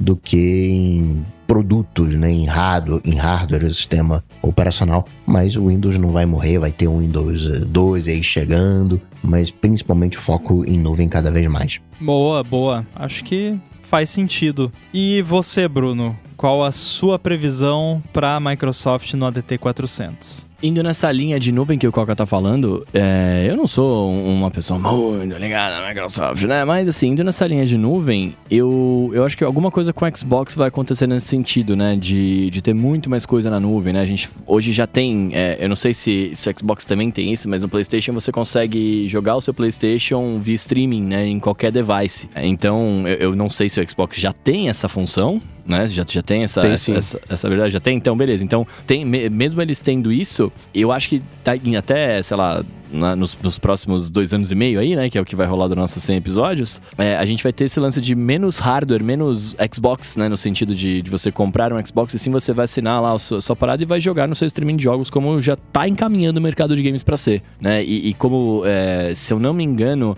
se eu não me engano, o, Xbox, ah, o PlayStation 5 de hardware ele, ele supera o, o, Xbox e, e, as vendas estão maiores e por aí vai. Eu acho que daqui uns, uns dois anos e meio, mais ou menos, o, não sei se, se o Xbox vai ter deixado de existir, mas não sei se vai ter um Xbox novo. Eu, eu acho que eles vão estar muito mais focados de fato no, no cloud gaming da vida. É engraçado isso até. Acho que antes a gente mencionou sobre você ter acesso lá a um Windows na nuvem, numa máquina mais parruda e tudo mais. No começo, da, nos primórdios da, da computação, a galera usava os dumb terminals, né? Que era, tipo, você tinha lá o terminal e você tava, na verdade, acessando lá o mainframe e o seu terminal ele só recebia o input das teclas e desenhava o prompt lá e o output na tela. Era isso. E de certa forma a gente tá migrando para ser isso de novo, né? Porque Sim. a conexão hoje em dia é tão boa, tão rápida, com uma latência tão baixa, claro, né? Em alguns lugares mais do que outros, que se tornou algo plausível. Então, daqui a pouco você não vai precisar ter um computador super potente parrudo. Você compra lá um computador mal menos e você tá usando um sistema que tá rodando numa máquina super parruda online, né? Claro que isso é algo que muito provavelmente, claro, numa escala infinita de tempo, né, aquela coisa, mas não vai ser algo muito difundido no, em 5, 10 anos, porque sempre vai ter lag, sempre vai ter, né, ah, e se tiver offline, o que que faz, né? Sempre vai rolar isso. Mas é algo muito mais plausível hoje em dia e eu só acho, sei lá, meio irônico, né, meio engraçado que a gente começou assim, com os terminais burros, né, e aí agora tá meio que dando a volta e voltando a ser isso, e inclusive com o, os consoles. Mas enfim, Marcos, qual é o seu chute? Cara, o meu chute é que a essa altura, no 400, a Microsoft vai ter passado, até com talvez uma certa folga, a Apple e vai ser a empresa mais valiosa do mundo. Vai ter distanciado do Google, que está meio colado nela, da Apple, que ainda está bem distante hoje em dia, porque, enfim, a Microsoft deu uma patinada, mas por causa disso tudo que a gente já comentou, né, trabalho bom na dela, foco em nuvem, que tem faturamento, tem né, chão que dá para crescer e a parte de jogos também, jogos, vamos voltar a falar é o mercado mais rentável do mundo, que mais gera, gira dinheiro do mundo. Então a Microsoft tem tudo para, com muita antecedência em relação ao episódio 400, ser a empresa mais valiosa do mundo. Boa. Bom, para finalizar aqui essa rodada da Microsoft, na ordem alfabética aleatória sou eu. E o meu chute. É, é, ele meio que segue, acho que a linha que todo mundo seguiu, menos o Marcos, né? Que todo mundo seguiu a linha de nuvem. Pra variar. E a minha vai ser parecida, de certa forma, mas eu acho que você como usuário doméstico, não do México, né? Doméstico. A não ser que você more no México, aí é os dois. Ser, é, exato. aí você vai ser um usuário doméstico do México. Então, você, como usuário doméstico que não é do México, você não vai entrar lá no site da Microsoft ou ir na loja da Microsoft e comprar uma licença de Windows. Você vai assinar o Windows e seja um plano anual, trimestral, whatever, mas você nem, nem vai ter lá um lugar para você comprar lá a licença, você, pessoa física, né?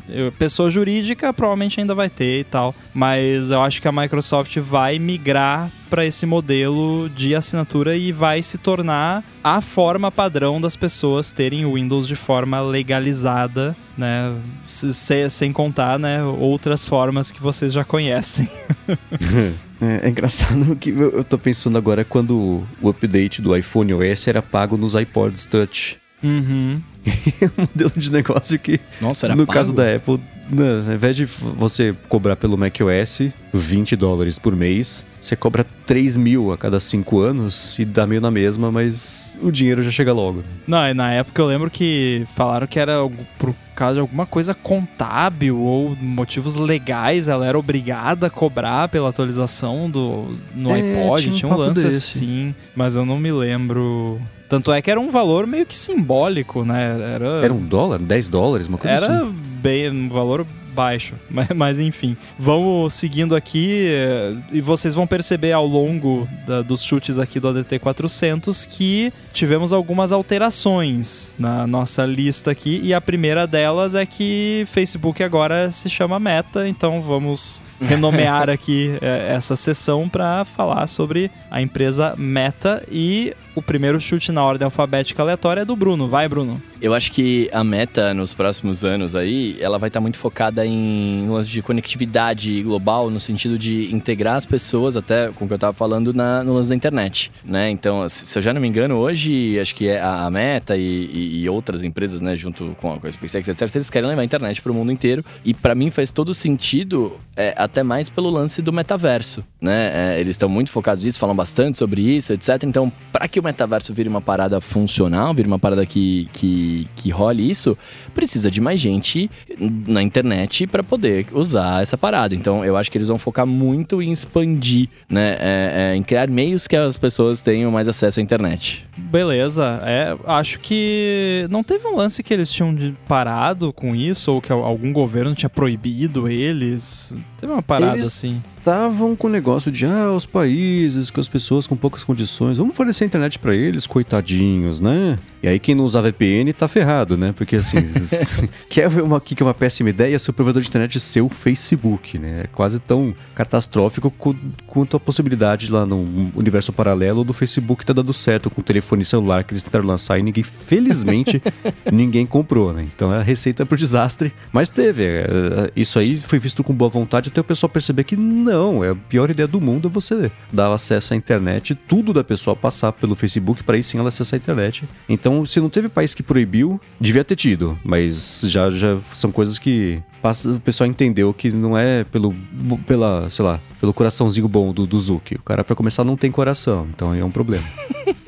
Marcos, qual é o seu chute para meta? Então, o meu chute para meta é que no ADT 400, o Zuck sem coração não será mais o CEO do Facebook. Ele será ainda o CEO da Meta, mas ele não será mais o CEO do Facebook por motivos óbvios de gastos de metaverso, investimento, é o projeto da vida dele e é óbvio que já não está dando certo, então ele vai precisar focar nisso e vai ter que ir tirar distrações de projetos do tipo a rede que ele criou, as redes que ele comprou, as empresas que ele comprou. Então acho que ele vai é, abrir mão de ser o CEO do Facebook para focar só no metaverso, ainda ocupando o cargo de CEO da Meta, que controla The Whole Banana, como disse Steve Jobs, mas ainda assim, no caso do Facebook mesmo, vai passar a bola ou pro. Ai, como é que chama aquele cara? Nick Clegg, que. que enfim, ele foi vice-primeiro vice-premier lá do, do, do do Reino Unido e hoje é o defensor público e, pinhata pública do, do, Facebook. Então ele é um cara perfeito para ocupar esse cargo aí de CEO,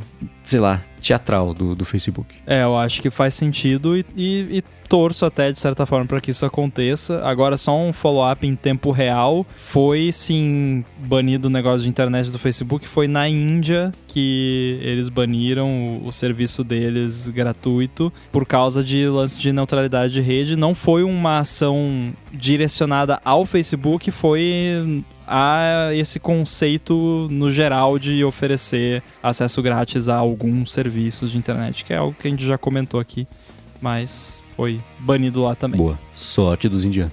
Muito bem, é a minha vez de chutar aqui para meta e eu vou chutar que o metaverso terá sido um fracasso comercial. Acho que é quase que nem é um chute, né? Mas, mas enfim. É, posso estar Esse errado. pode ser para DT 301, que dá mesmo na mesa.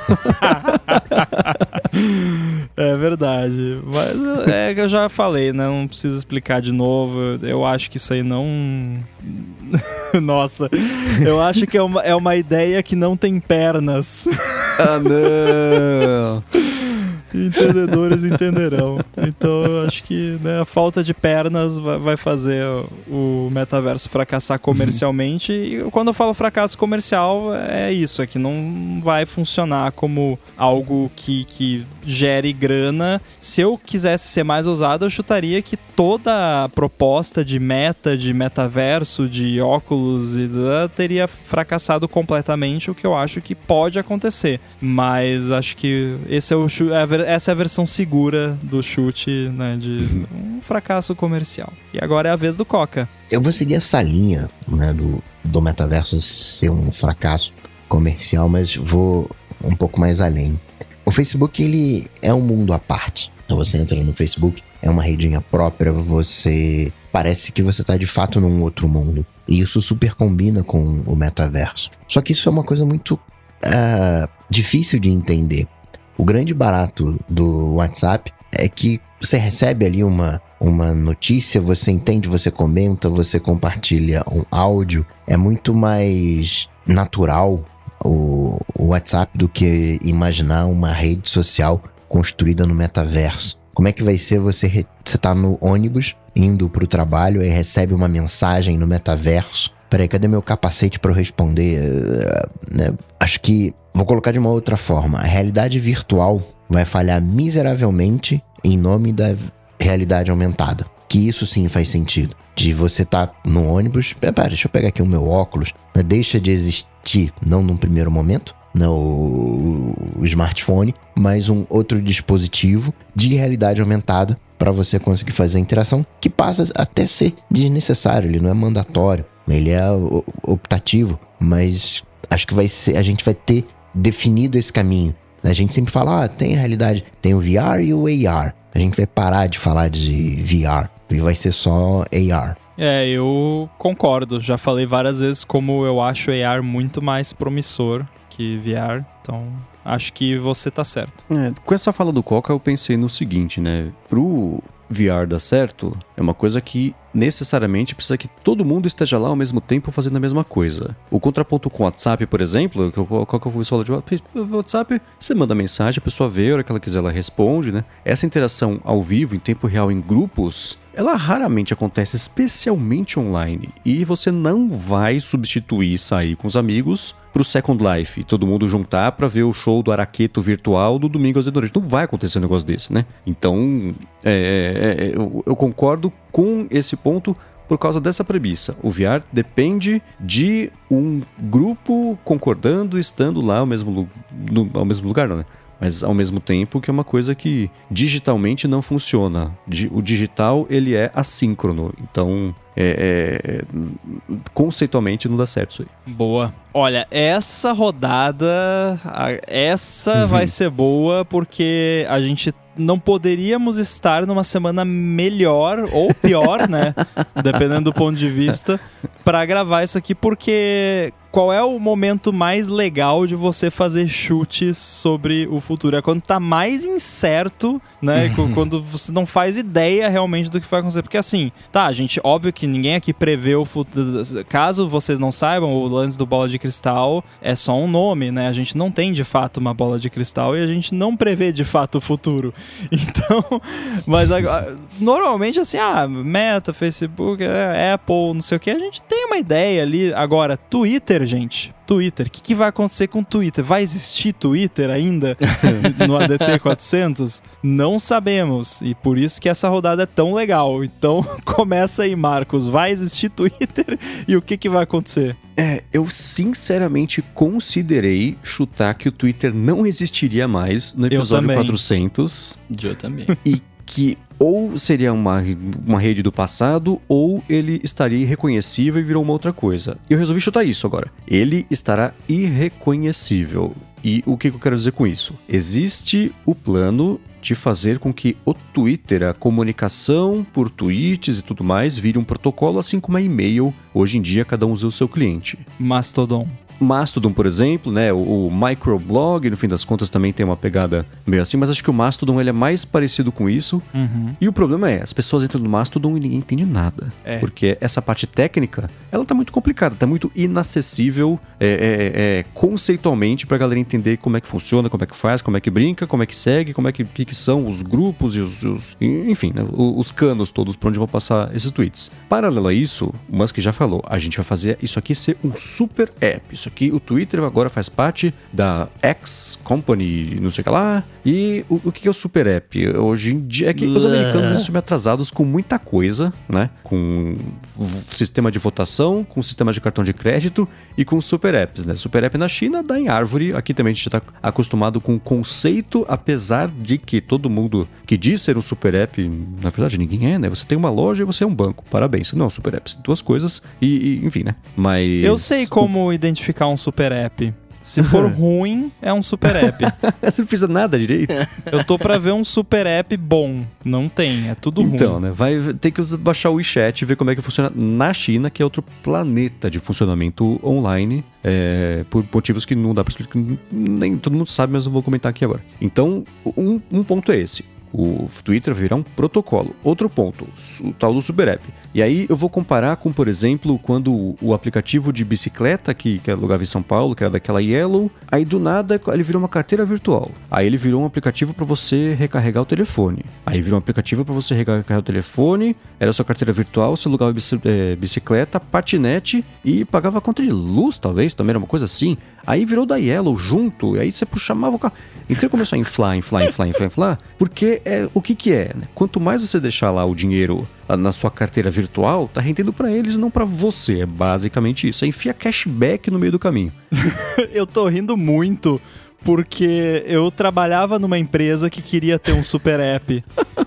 Sei lá, um, uns três meses depois de surgir o papo de super app na empresa, eu me demiti e umas duas uhum. semanas depois de eu me demitir, a empresa colapsou. Não, então. não dá nem para dizer que faliu, colapsou. Explodiu. Exato. Então por isso que eu tô rindo muito que tudo que você tá falando é check, check, check.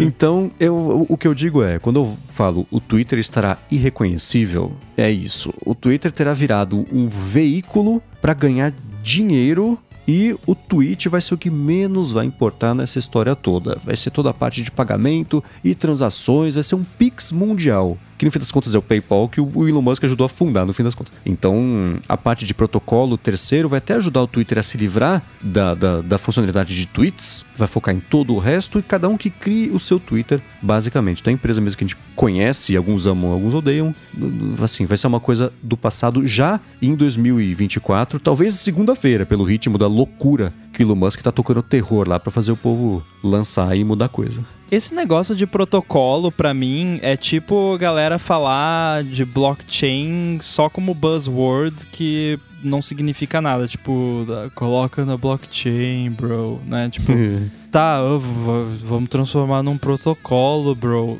Tá, e o que isso significa na prática? Como você vai fazer? O que, que vai ser esse protocolo? Eu, eu sou programador, eu deveria entender isso. Eu não entendo. O que, que quer dizer o Twitter ser um protocolo? Tá, protocolo de quê? Para quem?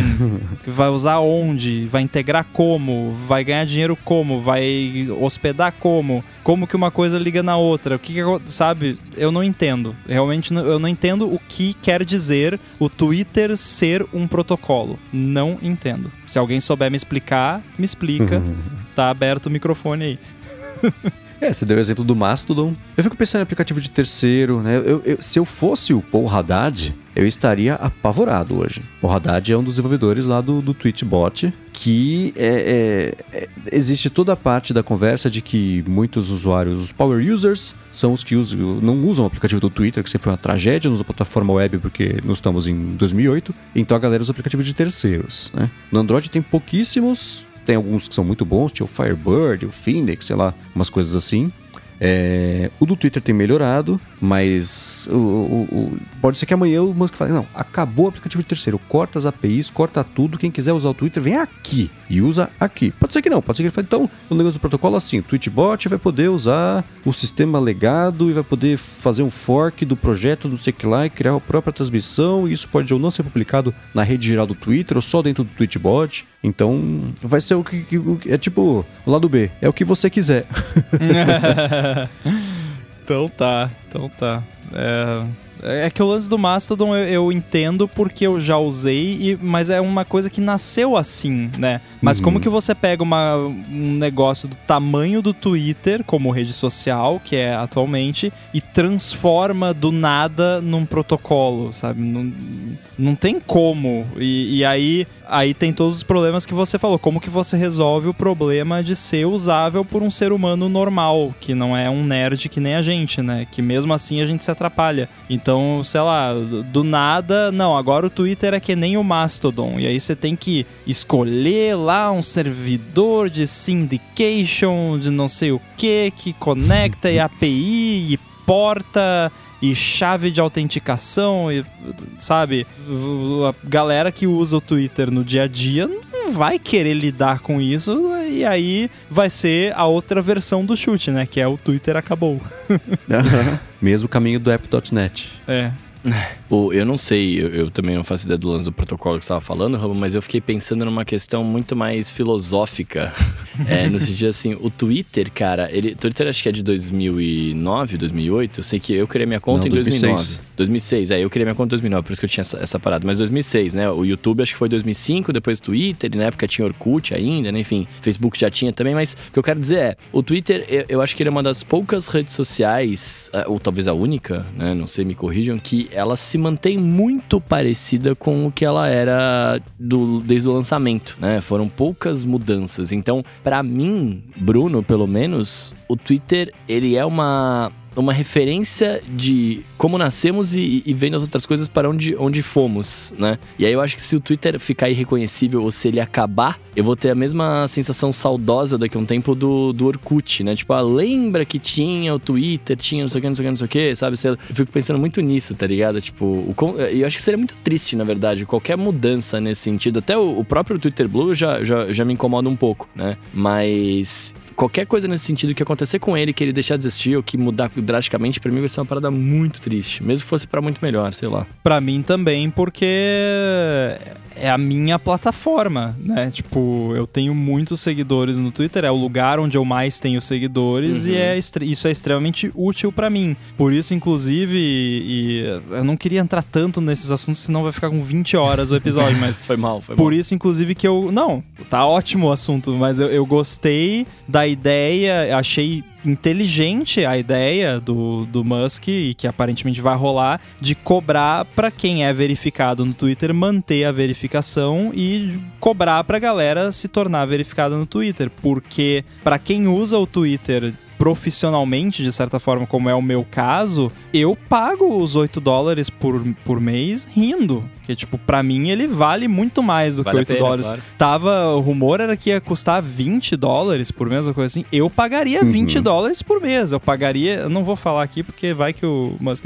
Mas sei lá, eu, eu pagaria tranquilo mais de 50 dólares por mês, porque a exposição que eu tenho na, na plataforma e para um público extremamente focado que se interessa pelo meu conteúdo, ela praticamente não tem preço. Se eu for tentar quantificar aqui quanto que eu já faturei graças à minha exposição no Twitter, não tem como. É, é, é tipo Mastercard, né? Não tem preço.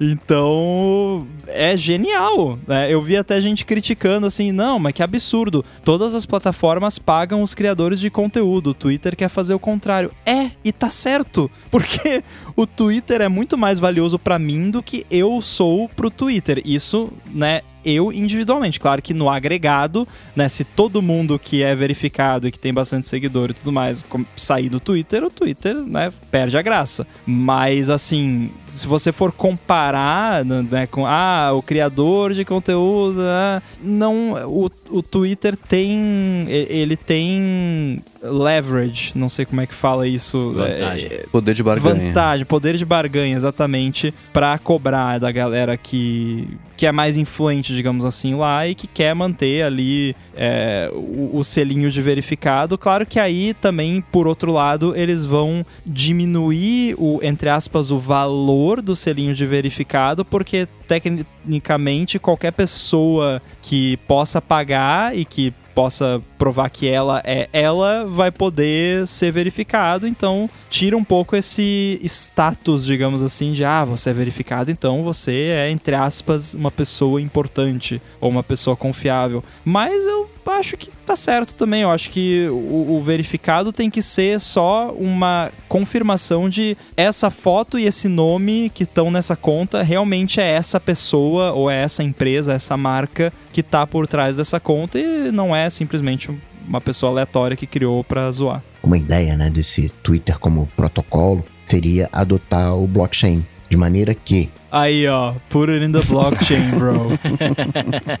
eu, não, eu não verifico uma pessoa. E se eu quisesse verificar uma mensagem? Se eu quisesse mandar, uma, mandar um tweet e aquele tweet ter um valor eh, não legal, mas enfim, aquela coisa que eu não vou apagar e de, de dizer que eu não disse, enfim. Eu, eu, eu, quero um tweet validado. Eu poderia pagar um pouco mais para que esse tweet ficasse registrado numa blockchain. Eu, como se fosse uma operação de transferência de dinheiro que fica registrado ali no livro. Ah, mas vamos combinar, né, Coca? Você, você sabe também. Vamos combinar que isso é um. Uma, usar uma blockchain para isso é uma forma super ineficiente e é só para dizer que tá usando blockchain, porque você pode fazer isso com assinatura digital, com certificado, com YubiKey, com o que quer que seja, né? Não precisa ser, tipo, os meus e-mails são assinados, porque eu tenho GPG, eu tenho a chave privada, que é me da mesma forma que funciona uma blockchain. Você vai ter uma chave privada, que é só sua e tal, que autentica. Então eu acho desnecessário você aplicar uma blockchain para esse problema em particular. Ou, ou, talvez marcar assim, não apagar esse tweet, esse tweet aqui é indeletável. Não sei. Uma, uma coisa é, é, até ingênua do ponto de vista, mas é por que, que eu não posso validar as mensagens? Por que eu não posso dizer que aquela mensagem é uma mensagem confiável? Né? Seja qual for o padrão, se vai ser assinatura ou o que quer que seja.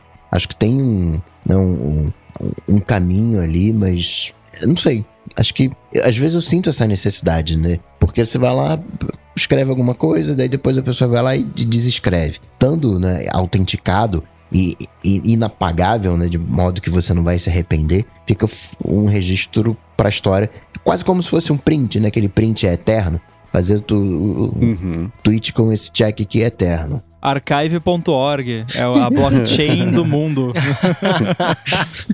É, esse ponto que o Rambo levantou, achei curioso. E eu fiz um paralelo, e é sempre. Eu não vou nem fazer paralelo com coisas da realidade, vida física e palpável, porque aí é pedir para dar errado o argumento. Mas, por exemplo, hoje em dia, você depende muito mais do Twitter do que o Twitter depende de você. Sim. A App Store depende. O, o Overcast depende muito mais da App Store porque, do que a App Store depende do Overcast. Porém, a App Store é o único lugar onde o Overcast pode ser distribuído, versus sua presença digital poder acontecer em qualquer lugar, inclusive em lugar nenhum, e você ser você e seus produtos existirem e a manifestação sua na internet ser só os seus produtos, né? Mas eu fiquei pensando, falei, poxa, é curioso como no Twitter existe o argumento de fazer sentido da, da galera depender do Twitter para poder veículo, ser o, o próprio veículo e, e, a presença online, versus você vender um bem de uma loja, um bem digital que seja, mas ainda assim de uma loja e essa relação se inverter tão completamente. Né? É, a, a, alternativa que é como funcionava antes é você ter o seu blog, né? Tipo, eu tenho meu uhum. blog, ou então você usar algo como o micro.blog lá, que é basicamente o seu Twitter privado, que você mesmo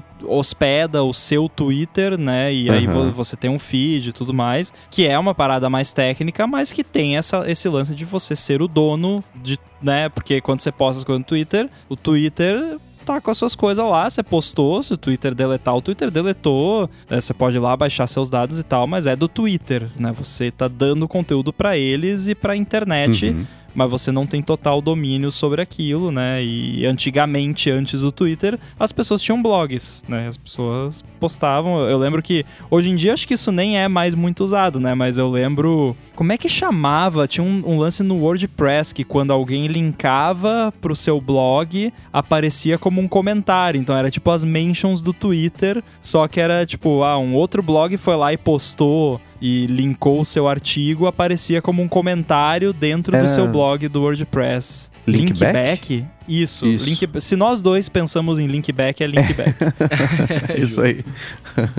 Mas enfim, seguindo os chutes aqui, o Marcos deu aí o primeiro chute dele que o Twitter ficaria irreconhecível. Eu vou fazer um chute, eu diria que é um chute otimista, bastante até, que é que eu vou chutar que o Twitter não terá virado terra de ninguém no sentido da moderação de conteúdo, né? Que o, o, Musk chegou com aquele papo de liberdade restrita de expressão e vamos permitir tudo, exceto o que for estritamente ilegal e tudo mais. E eu acho que isso não rola. Eu acho que não, não tem como isso ir para frente, por mais que ele acredite nisso de fato, que deve ser o caso, por mais que ele queira muito fazer isso, a realidade é que você gastou ali, o, o Musk gastou o que? 40 e poucos bilhões com, com o Twitter, 44 bilhões. Ele não pode perder essa grana. E se virar terra de ninguém e puder postar o que quiser e coisas absurdas e a galera começar a ir embora porque não tá gostando, não vai ter anunciante. Se tiver anunciante, não vai ter, né, globos oculares que chegue para ver os anúncios para dar dinheiro. Enfim, a coisa não funciona porque não é socialmente aceitável certas coisas e as pessoas simplesmente viram as costas virtuais e vão embora. e teve até um lance que eu eu vi uma thread também no Twitter comentando essa semana que a galera tava falando assim: ah, mas se virar uma terra de ninguém, de, de, liberdade de expressão e tudo mais, aí, ah, sei lá, vamos pegar um exemplo aqui. A galera de direita vai dominar a plataforma e os liberais, né, no sentido liberal, no sentido de democrata, digamos assim, dos Estados Unidos, vão todos embora da plataforma e aí vai ficar só, vai virar um, um parlor da vida. Não, não vai, porque a galera que tá lá, que é né, os republicanos, digamos assim, que, que, querem se expressar e tudo mais, eles querem xingar o, os que uhum. discordam deles. Não tem graça ficar falando só entre eles. E é por isso que essas redes sociais só da galera de liberdade de expressão, que pode falar o que quiser, não sei o que, não dão muito certo. Primeiro que elas não conseguem se sustentar porque vira um chorume absurdo que ninguém quer financiar e nem mesmo hospedar o, o, negócio. Tipo, não, tira isso do meu servidor, você tá louco? Não quero me envolver com isso. E segundo, que perde a graça. Tipo, a galera, essa galera que passa o dia inteiro brigando na internet, que, de novo, queria ter esse tempo. Galera que passa o dia inteiro brigando na internet tá lá porque tem com quem brigar. Se não tiver com quem brigar, a pessoa perde o interesse, perde e deixa de ser usuário. Então, o Twitter não vai ter virado terra de ninguém com relação à moderação, porque se virar, vai ser o chute lá que ele não existe mais, porque não vai ter falido. Porque para continuar existindo e fazendo dinheiro, tem que ter moderação. Não adianta. É, eles fecharam o ano passado, eles faturaram 5 bilhões de dólares no ano passado. Fecharam o ano com 220 mil de prejuízo. O Musk tem de saída 44 bilhões de dólares que ele tem que recuperar no investimento. Sendo 44 bilhões de dólares, eu acho que o Twitter não faturou até hoje, mas eu não tenho certeza. Complicado esse break-even, né? então, né? Exatamente, né? Então, de saída, em 2020 ele faturou 3,7 bilhões, 2021 5 bilhões, em 2020 ele fechou o ano com um bilhão de prejuízo, conseguiu reduzir isso para 200 mil, que é. Não, 220 bilhões? Milhões, né? Não foi, não foi 200 mil. 220 milhões, então é uma ladeira alta que ele vai ter que escalar aí. Então depende sim de anunciante, não importa quantas pessoas assinem por 8 dólares por mês para ter o selinho azul ali na, na, na conta. Talvez por isso que ele quis desistir da compra, né? Seu chute, Coca, pro Twitter. Engraçado que ninguém imagina o Musk vendendo o Twitter, né? Não, daqui a dois anos ele desiste do Twitter, colocou para venda. E eu não acho que isso vai acontecer também, não. Acho que o Twitter ele vai estar tá irreconhecível. Vai ter você colocar lá o textinho e fazer as coisas, mas vai ter um, um punch Musk. Né? Uh, vai, o Musk ele tem uma série de interesses, ele fala muito de criptomoedas. Ele vai ter alguma coisa de criptomoedas barra blockchain colocado no Twitter. E por quê? Porque ele simplesmente quer. ele é o cara tocava no buraco. O que, que eu vou fazer com essa terra? Ah, essa terra aqui? Ah, eu vou é, fazer tijolo para vender e construir casa. Assim, ele vai aproveitando as coisas. Por quê? Porque ele quer. Ou porque ele pode, porque tem muito dinheiro. E agora ele pode fazer as coisas porque ele tem o Twitter e ele manda. É, né? Simples assim. Porque eu quero. Não, vamos fazer porque eu quero. E também ele tem uma série de. Ele vai interconectando as coisas. Então não me assustaria de. Exemplo, tá? Não é o, o, o pé da letra. Mas ligar o, o, o Twitter com a Tesla né? De, de alguma maneira aquilo está associado lá com o, carro, o motorista, enfim, alguma coisa. De repente ter uma área privada no, no Twitter para fazer o registro das coisas, como se fosse um conceito de timeline que é muito né, a cara do Twitter, mas uma maneira privada e juntando com não sei o que, de não sei o que. Aquele jeito Musk de ser. Então eu, eu diria que o Twitter vai ter a cara do Musk. Vai ter é, dentro desse. É, é, quase como se fosse o, o seguindo o pitaco do Mendes, né? Irreconhecível, mas irreconhecível com a cara do Musk. Você vai usar, cara, isso aí é, é, é, é a cara do, do, do só tem, só tem uma pessoa no mundo que faria isso, é o Musk. Só ele teria essa ideia de fazer isso e desse jeito. E acho que a gente vai começar a ver esse, essa pegada Musk no Twitter. O piloto automático do Tesla vai ser controlado por tweets, sei lá. Capaz de ficar melhor do que agora. Bruno, você chuta o que pro Twitter? Eu chuto que o Twitter ele vai estar tá com um investimento muito mais agressivo do, do Twitter Blue. Os caras vão estar tá querendo, de qualquer jeito que aconteça, que o país inteiro assine, etc. Todos os assinantes têm, então a gente vai ter um marketing muito agressivo em cima disso. É, eu, eu vou fazer uma pergunta complementar, não faz parte do chute, mas só para estimular a discussão aqui. Você imagina que o Twitter Blue ele vai ser uma continuidade do que está hoje ou uma coisa completamente diferente? Ah, eu acho que vai ser continuidade do que está hoje com algumas, alguns acréscimos, né? Tipo, é, não, não, acho que não vai ser, por exemplo, igual uma assinatura seria do, do, do, YouTube Premium, né? Que você privaria algumas coisas, teria alguns benefícios diferentes, mas eu acho que ela vai ser. Vai estar tá muito parecido com o que tá agora, não vai mudar muito, não. Já eu acho mais plausível que tenha vários planos, ou talvez pelo menos dois, pacotes diferentes de, de assinatura. Um mais focado em, entre aspas, influencers e outro mais focado no usuário final. Porque se uma das vantagens do Twitter Blue é você ter o, o checkzinho lá, porque galera talvez não saiba, mas quando você é verificado no Twitter, não é só que aparece lá o iconezinho na sua conta. Sim, isso é o principal, mas você tem acesso a vários recursos adicionais também Uhum. de controle de quem pode falar com você, alguns filtros extras que você tem acesso, proteções adicionais na conta. Então, isso é muito mais interessante para quem é mais relevante na plataforma, tem mais seguidores, tem uma conta, né, mais high profile. Então, eu acho que faz sentido eles terem um plano de assinatura para essa galera e um outro plano diferente que é para galera que só quer consumir, mas quer um algo a mais, quer remover anúncio, quer ter acesso a conteúdo exclusivo e por aí vai, que aí seria uma pegada mais YouTube Premium da vida. É, eu ia chegar mais ou menos aí, porque se a premissa for você tira proveito da minha plataforma, pague por isso, uma coisa é alguém com 20 seguidores que quer ter o selinho azul, vai, vai comprar por 8 dólares por mês. Outra coisa é você ser um veículo com 20 milhões de seguidores, também ser verificado, você publica lá, as pessoas chegam e consomem a partir daí. O valor que isso é gerado no Twitter é muito maior do que o do fulaninho que comprou lá o selinho por 8 dólares por mês só para ter, porque tava afim. Então eu acho que o Twitter Blue vai evoluir para um, um- um plano que seja mais apropriado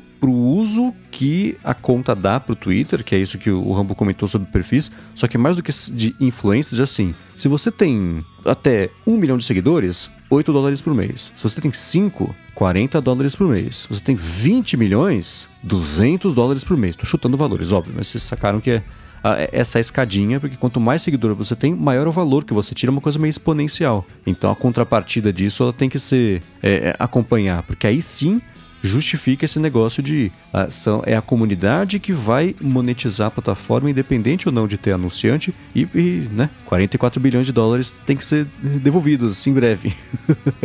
então É acho que ele vai evoluir para isso, isso. com funcionalidades também diferentes, dependendo ali do perfil, que é aquela coisa assim, para quem é jornalista, tem um perfil de ferramentas que faz muito mais sentido do que para quem é músico, do que para quem é, sei lá, trabalha com saúde, do que quem só é influencer, né? Famoso por ser famoso, tipo Kelly lá do, do, do Ted Lasso, né? Então, é, assinaturas diferentes, selinhos diferentes, você é, moldar um pouco o que, que é a verificação e já bater o olho e saber o que, que é aquela conta, qual que, por que, que ela tá lá, o que, que ela oferece e principalmente é, ela pagar para ter esse tipo de, de benefício. É, eu não duvido nada do, do lance de, de ser baseado no número de seguidores. Tanto é que o, o Musk já expôs opiniões que demonstram que ele tem a ideia de cobrar valores proporcionais de acordo com a capacidade de compra, né, ou, ou capacidade de pagamento da pessoa, inclusive no sentido de diferentes países, o que para quem é aqui do Brasil é muito interessante, né? Porque quer dizer que Uhum. provavelmente se for, sei lá, 15 dólares, não vai ser, sei lá, 500 reais, que seria a conversão, né, atualmente. Não, brincando, mas enfim, se for 2 dólares, não vai ser 10 reais, vai ser, sei lá, Uhum. fazer uma conversão ali para ficar um pouquinho mais vantajoso, tipo o preço do AirBuddy no Brasil, que é menor do que a conversão, o que faz sentido para né, fazer a conversão bonitinha ali em, dinheiros e não simplesmente o, o câmbio propriamente dito. E aí eu não duvido nada que façam mesmo com relação a número de seguidores, o que pode até chegar ao absurdo, talvez, do valor ser, ah, é tanto por seguidor. Então, tipo, Uhum. cada seguidor a mais vai aumentar ali um pentelésimo de centavo do, do- do- da sua mensalidade. Agora, eu fico pensando nos edge cases, que pode dar muito errado. Imagina a pessoa que posta lá um meme que viraliza do nada, e aí da noite pro dia. Ela é assinante do negócio, aí da noite pro dia ela vai de, sei lá, mil seguidores pra um milhão de seguidores. e ela não ganha dinheiro nenhum com a conta do Twitter dela. Ela é só uma pessoa Uhum. aleatória que postou um meme engraçado que viralizou. E aí a pessoa acorda no outro dia, pô, que legal, um milhão de seguidores. E aí olha lá a fatura do cartão de, de crédito, 5 mil dólares de Twitter Blue Premium Business. Eu acho que tem uma galera que ama o Twitter. E essa galera que ama o Twitter vai ser que nem a galera do Telegram, que vai lá e vai pagar. E vai até aceitar esses steps. Não, aqui eu tenho mil seguidores, pago tanto, 10 mil e outro tanto. Mas essa não é a realidade do Twitter como um todo. A galera tá reclamando de pagar 8 dólares pelo selinho é, verificado. Tá? Quem tá reclamando? Porque é que assim, a minha bolha não reclamou. A minha bolha, inclusive eu fiquei surpreso que eu vi muita gente da, da minha bolha achando boa a ideia ou sendo indiferente e falando só, não, eu se tiver que pagar eu vou pagar porque para mim vale. Até o próprio Marco Arment, né, que a gente falou aqui, que é uma pessoa uhum. que adora reclamar de tudo, falou, não, se tiver que pagar eu pago porque vale a pena.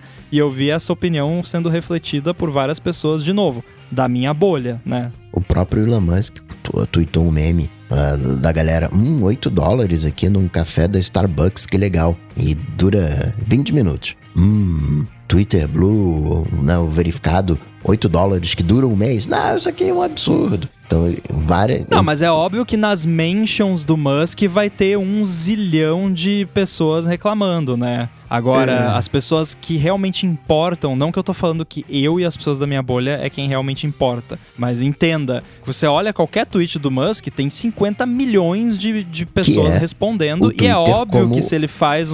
Não, mas é, não são as pessoas verificadas que estão respondendo o Musk para reclamar que vai ter que pagar 8 dólares. É gente que não tem o que fazer, que né, não tem coisa melhor para fazer da vida do que ficar é, puxando o saco do Elon Musk, ou o contrário, que dá na mesma no fim das contas. Então eu tô falando assim, as pessoas que realmente pagariam os 8 dólares não estão reclamando. E é meio óbvio, mas assim, entenda o que eu estou falando. As pessoas que estão reclamando que teria que pagar não pagariam de jeito nenhum, então whatever, sabe? Uhum. Ou tinha esperança de ser verificado e agora vai ter que pagar para ser verificado e aí não, não quer. E, e, essa comparação que o Coca fez no Telegram é curioso porque hoje eu tava gravando, a gente publicou hoje mesmo. Quem ama vai pagar. Só que não é todo mundo que ama, né? né? Esse, as, talvez as pessoas que importem sejam as pessoas que amem, mas né, é, um, é um subgrupo. É, é, então, é, o negócio do Telegram que é assim, a Bia falou, eu falei pra Bia, quanto você pagaria para manter? Que ela falou também, ah, acho que eu vou manter e tudo mais, ela tem 300 e poucos mil seguidores. E ela falou, ah, acho que eu pagaria a mesma coisa do Telegram, assim. Então acho que, eu imagino que aqui no Brasil vai ser mesmo uns 12,90, até uns 15 reais por mês. 15 é meio pesado já. Mas os, pelo menos no começo, né? Daqui a uns anos vai estar tá 15, vai estar tá 20, é que nem de streaming. Você lança por um preço, todo mundo vem, aí você vai aumentando a temperatura uns pouquinhos pra galera não, não assustar, né? Então, é, é, é meio por aí. Mas é Starbucks, cara. Se eu for na Starbucks, eu sei que eu vou tomar um. Se a pessoa gosta do café da Starbucks, tomar um café gostoso. Ela sabe o que esperar. Né? O Twitter é assim: eu vou na Starbucks, você pede um café, vou te dar um chute no saco, te dar um soco na boca, falar que você tá sendo classista porque você não foi tomar o café na esquina, que você pediu errado, porque não era pra pedir café, e que você está. É, é, é, é impossível. E as pessoas que não têm pai? Tipo de comparação. É, é sempre então, assim. É, é, impossível fazer assim. No, no, no, Starbucks eu sei o que esperar. Eu vou lá e vou tomar um café. A transação vai ser essa, né? No Twitter, não. Você pode pedir um café e você vai acordar no dia seguinte e sua vida acabou porque caiu para as pessoas erradas você foi comprar um café por 8 dólares. Tá pagando para ser abusado eu, na internet, né? Então é um problema. Eu fiz uma piada sobre o Air Power da Apple no dia 11 de setembro, num ano desses. E só porque uhum. eu fiz uma piada no dia 11 de setembro com algo que não tem nada a ver com o 11 de setembro, uhum. né? Que para quem não sabe, foi ataque às torres gêmeas e tal. Gente, eu não sou estadunidense, não moro no país, tenho tristeza pelo que aconteceu, queria que não tivesse acontecido, foi um fato triste e tal, mas entendam, eu não vou deixar de viver todo 11 de setembro e fazer piadas que não tem nada, eu não jamais faria piada com o 11 de setembro, que eu acho de mau gosto, mas, gente, e aí eu fiz uma piada sobre o AirPower da Apple e só porque eu postei no dia 11 de setembro eu fui xingado no Twitter. Esse é o então, nível do Twitter, né? Então, é, aí vocês veem como é que tá a coisa. Eu só tava rindo aqui porque o, o Marcos, que tá acompanhando aqui ao vivo, não o, o Marcos que tá gravando com a gente, outro Marcos, falou, ele falou que o Stephen Hawking reclamou preço. Aí eu pensei, o Stephen Hawking e a Leila Lopes, né, reclamaram, porque o Stephen Hawking faleceu em 2018, mas daí ele corrigiu que na verdade foi o Stephen King. Eu assinaria 8 dólares por mês para poder ler o Stephen Hawking no Twitter. É. O Stephen Hawking é um exemplo. É, é, visivelmente ele não ama o Twitter. Não sei o número de seguidores dele, mas o, o Stephen King mas é um número de seguidores gigantesco. mas para ele não tem relevância, ele não ganha grana com o Twitter. Ele vai pensar, cara, por que, que eu vou precisar manter isso aqui? Eu só quero. Não sei qual também, tão pouco sei qual uso que ele faz do Twitter dele, mas acredito que ele use para amplificar o trabalho dele. E uhum. para ele não vale a pena.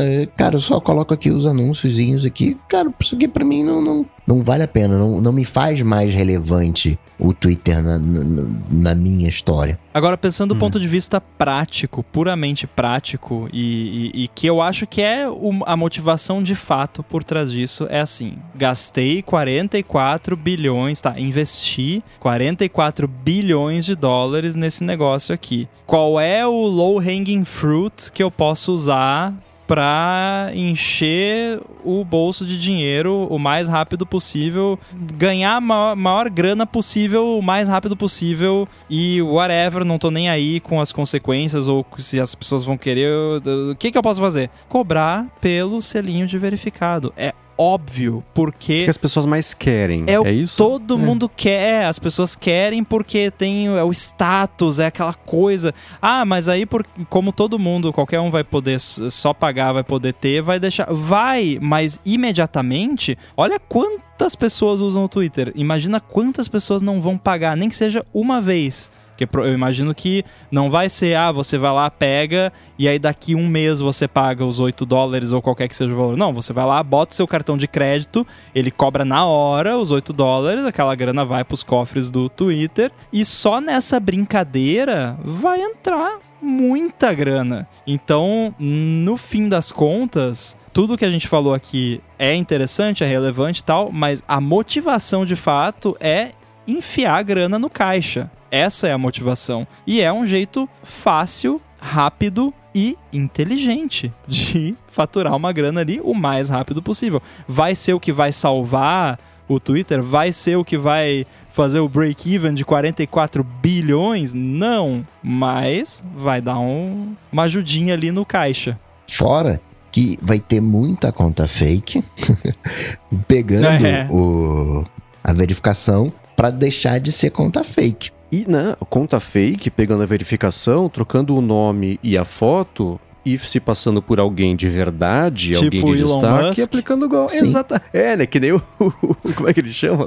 O, o Zack, o Zack lá do, do 9 to 5 é. Mac, porque quando o Elon Musk postou sobre isso, ele falou: ah, 8 dólares, verificação disponível para todos, e você tem o direito de ser quem você quiser no Twitter com o selinho de verificado. Aí alguém respondeu brincando: ah, então se eu quiser trocar o meu nome para Elon Musk, eu posso? E aí o Elon Musk respondeu: Ah, já fiz. Tem um monte de conta aí que já fez isso, whatever. Aí o Zack lá do 925 Mac, que tem a conta verificada no Twitter, foi lá e trocou o nome pra Elon Musk. E aí a conta dele foi banida. pois é. E, e, ó, hoje o Twitter tem 400. Que existe a conta Twitter Verified, que é o verified, e essa conta segue automaticamente todas as contas verificadas do Twitter. Hoje ela segue 423 mil contas. Então, e, e, é pouco considerando o. Eu achei que seriam mais usuários verificados, pelo menos tipo um milhão. Mas não, é relativamente pouco que, que segue. E aí, se você for olhar isso aí, são, são o quê? 3,2 milhões de dólares por mês. 3 milhões e 300 e pouco. Milhões, é, é, eu não sei fazer conta. 3 milhões por mês, que não é nada, nada para esse tipo de coisa. 3 milhões você não paga o, o a conta de luz dos escritórios do Twitter, né? Agora que vai todo mundo ter que voltar ao trabalho, mesmo sendo metade da equipe, que ele vai demitir 50% da empresa na sexta-feira, é, é. É, isso dá não. 40 milhões e uns quebrados por ano. Se todas uhum. as contas verificadas assinarem por 8 dólares por mês e pagarem, né? E, e de novo, isso é conta de padeiro, né? Não é o imposto e tudo mais. Porém, eu acho, né, impossível prever o comportamento humano na economia, senão eu seria trilionário, mas eu chuto que se rolar isso, vai aumentar o número de contas verificadas e não diminuir. Ah, Vamos, assim, que seja 10 vezes vão ser 400 milhões por ano. É. assim, não, não, assim, 400, Por isso que 20 dólares é um, é um preço mais interessante, eu acho. Então. Cobra 20 dólares. É, e vai ser assim, é que nem. Cara, vai ser 8 dólares agora, daqui a um ano vai estar tá 10, daqui a dois vai estar tá 12, daqui a pouco chegou no 20 do mesmo jeito. E essa escalonação de, de, de assinatura que é para isso que o Rambo, o Rambo falou de low hanging fruit, é o maior low hanging fruit, pelo menos conceitual, que eu consigo imaginar para de fato isso virar uma fonte sustentável de faturamento para o Twitter e que resolva todos os problemas que o Musk falou. Que, ah, vai acabar com bots. Não vai. Ah, vai acabar com isso aqui. Não vai. Vai acabar. Tweet só de qualidade. Claro que não. Olhe para os seus tweets, seu mané, postando falso equivalência, com meio cérebro sabe que não é nada disso. Então é, é. E vou falar uma outra coisa. De repente, esse selo de verificado até deixa de ser selo de verificado e passa a ser igual aquele selinho do Telegram que você é um assinante. Porque já que qualquer um. Não, né? na prática vai virar, com é, certeza perde a relevância no final das contas. Não vira um selinho de verificado, vira um selinho de eu sou um assinante do Twitter Blue. Uhum. É, é o que vai acabar. Por isso que eu falei dos selinhos, cada um ser. Eles serem customizados de acordo com, com o perfil. E tem. E assim, né, se você tiver 6, 10, 20, porque tem muita conta verificada que tem um monte de seguidor comprado, um monte de político que faz isso, e, e gente de destaque, entre aspas, que faz isso para projetar uma relevância. Eu sei, por exemplo, eu vejo muito. E aí é Instagram, mas é basicamente a mesma coisa, né? Tem muito médico que compra seguidor porque hoje em dia a pessoa é recomendada. Um médico, uma médica, vai no Instagram para ver, ah, se tem muito seguidor, quer dizer que essa pessoa é boa. Aí vai lá e marca consulta. Então a galera compra seguidor para conseguir ter um, um, um, uma chance mínima de atrair. E mesmo que seja uma pessoa boa, é, são coisas separadas, assim. Então, você cobrar para conta verificada pela quantidade de seguidores, aí é um desincentivo para bots, porque para ter um hoje em dia bot assim, você compra dezenas de dezenas de milhares por centavos, é ridículo, é patético, é muito barato. Para essas bot farms agora, que vão ter que pagar pelo menos, sei lá, 8 dólares por mês para ter o, as contas que, que, se, assim, o Twitter agora desconfiar que uma conta é bot, vai falar, ou você verifique que você é uma pessoa de verdade, ou vai ser deletado que é uma outra coisa que o Musk falou que é fazer daquela limpa que ele quer fazer. Então, você ter 20 milhões de seguidores, se você comprou esse monte de seguidores, você vai pagar pelo serviço que está fornecendo os bots e mais a mensalidade. E se eu projetar isso para esse escalonamento de, da, da assinatura, ela ser é, de acordo com a quantidade de seguidores, isso é muito caro para a pessoa manter o status falso de que na verdade ninguém de verdade segue ou liga muito para essa pessoa.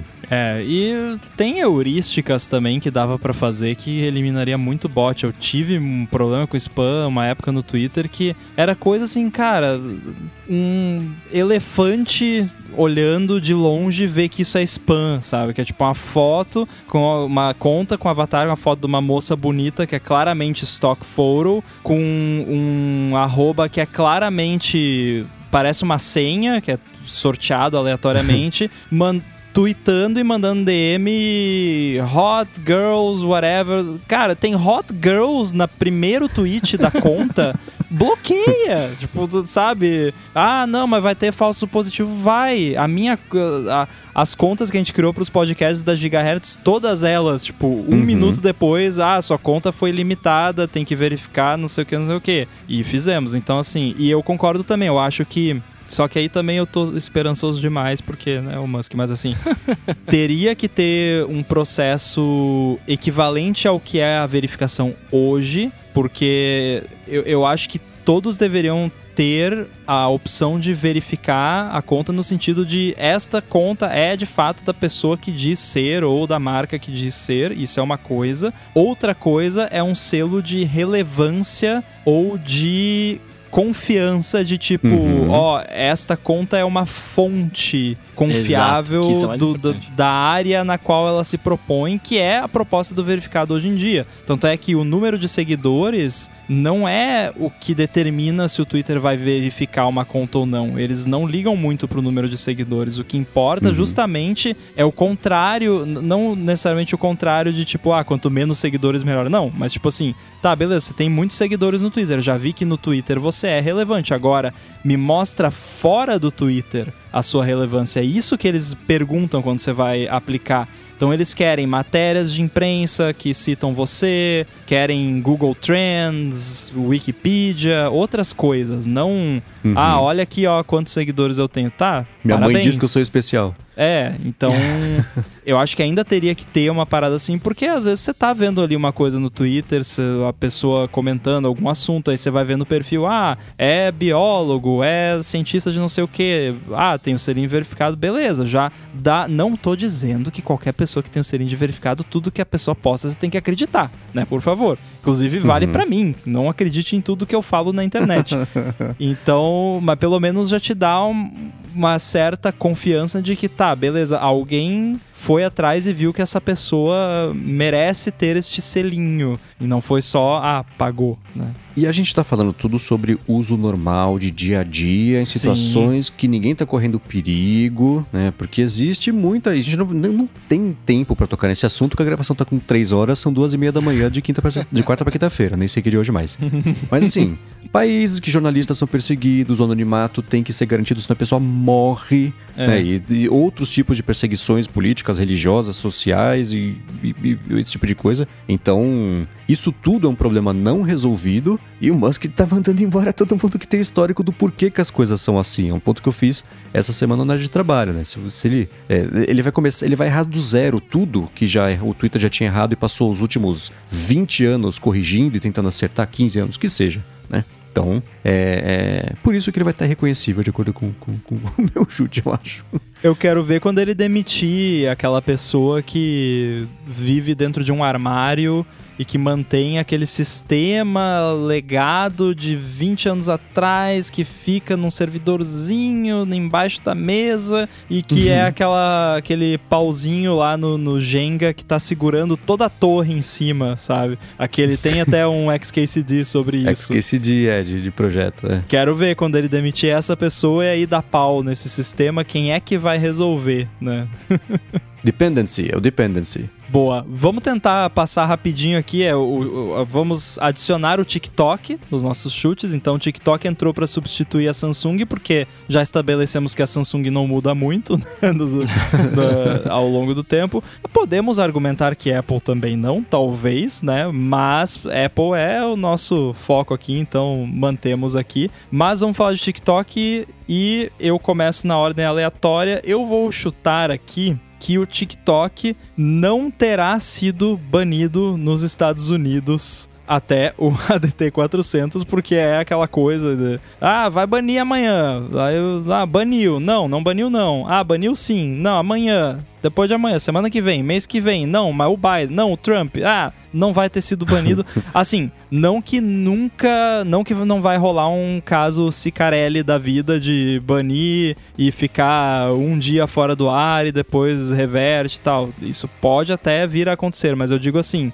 o TikTok vai estar operando ainda nos Estados Unidos da, sem, tipo, ah, não, é outro nome, outra empresa completamente diferente, eu acho que não vai ser banido não e vai estar tá operando mais ou menos ainda como é hoje. É, é o principal, eu acho, os, que os americanos falam que são os growing pains, né, de de, de, de para se acertar no mercado enquanto você está crescendo e tudo mais. Acho que o, o período mais bagunçado para eles passou porque eles aprenderam o que quais são os argumentos que os americanos, geralmente os republicanos, usam para atacar o TikTok e o que, que, isso representa de ameaça de mercado para eles.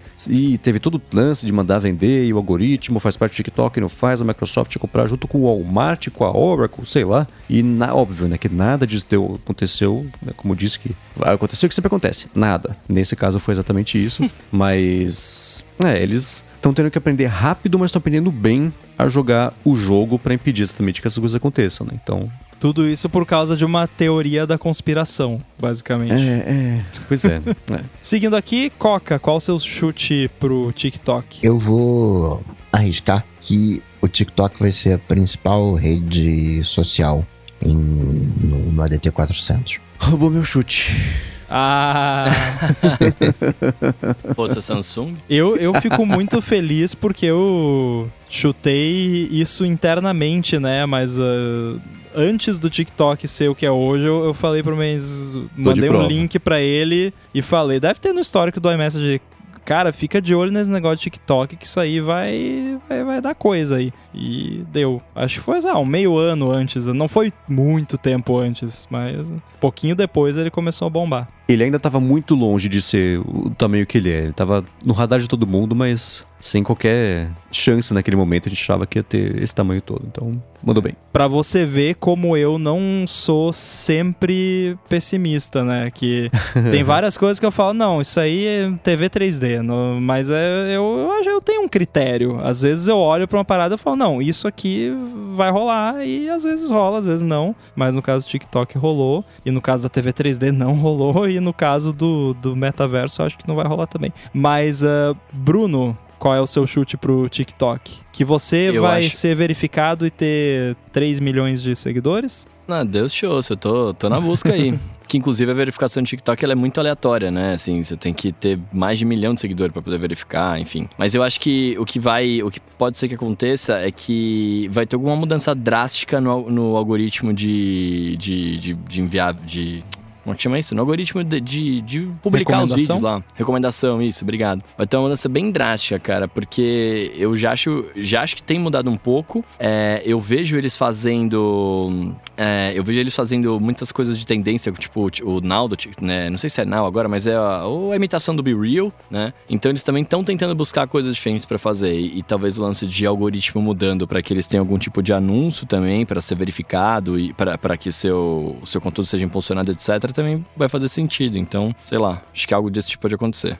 Sabe uma coisa que eu gosto do TikTok? Que por mais que ele tenha copiado o Be Real e colocado o negócio lá, ele faz isso de um jeito muito mais gracioso do que o quando o Facebook faz isso. Porque assim, beleza, botou a abinha lá, né? Que é a imitação do Real e tal. Até hoje ele não tentou me empurrar para essa aba nenhuma vez. Sim. Ele não enfiou o negócio é na minha cara. Tudo bem que você pode argumentar que uma aba é enfiar na sua cara, mas tipo, eu, eu só não abri. Eu não abri, eu não abri nenhuma vez, nunca. Eu nem sei o que tem naquela aba, nunca toquei naquela aba e ele nunca me encheu o saco de, não, clica aqui, abre, ah, tela cheia, now, né? Não, não tá lá. A aba tá lá. Se eu quiser abrir um dia eu abro né? Mas se eu não quiser, eu não abro. Eu acho isso muito mais legal. O Facebook, né, nas ferramentas deles, quando eles copiam as coisas, ou quando colocam coisa nova deles, não, não colocam coisa nova, é sempre alguma cópia. Eles falam, você tá, fica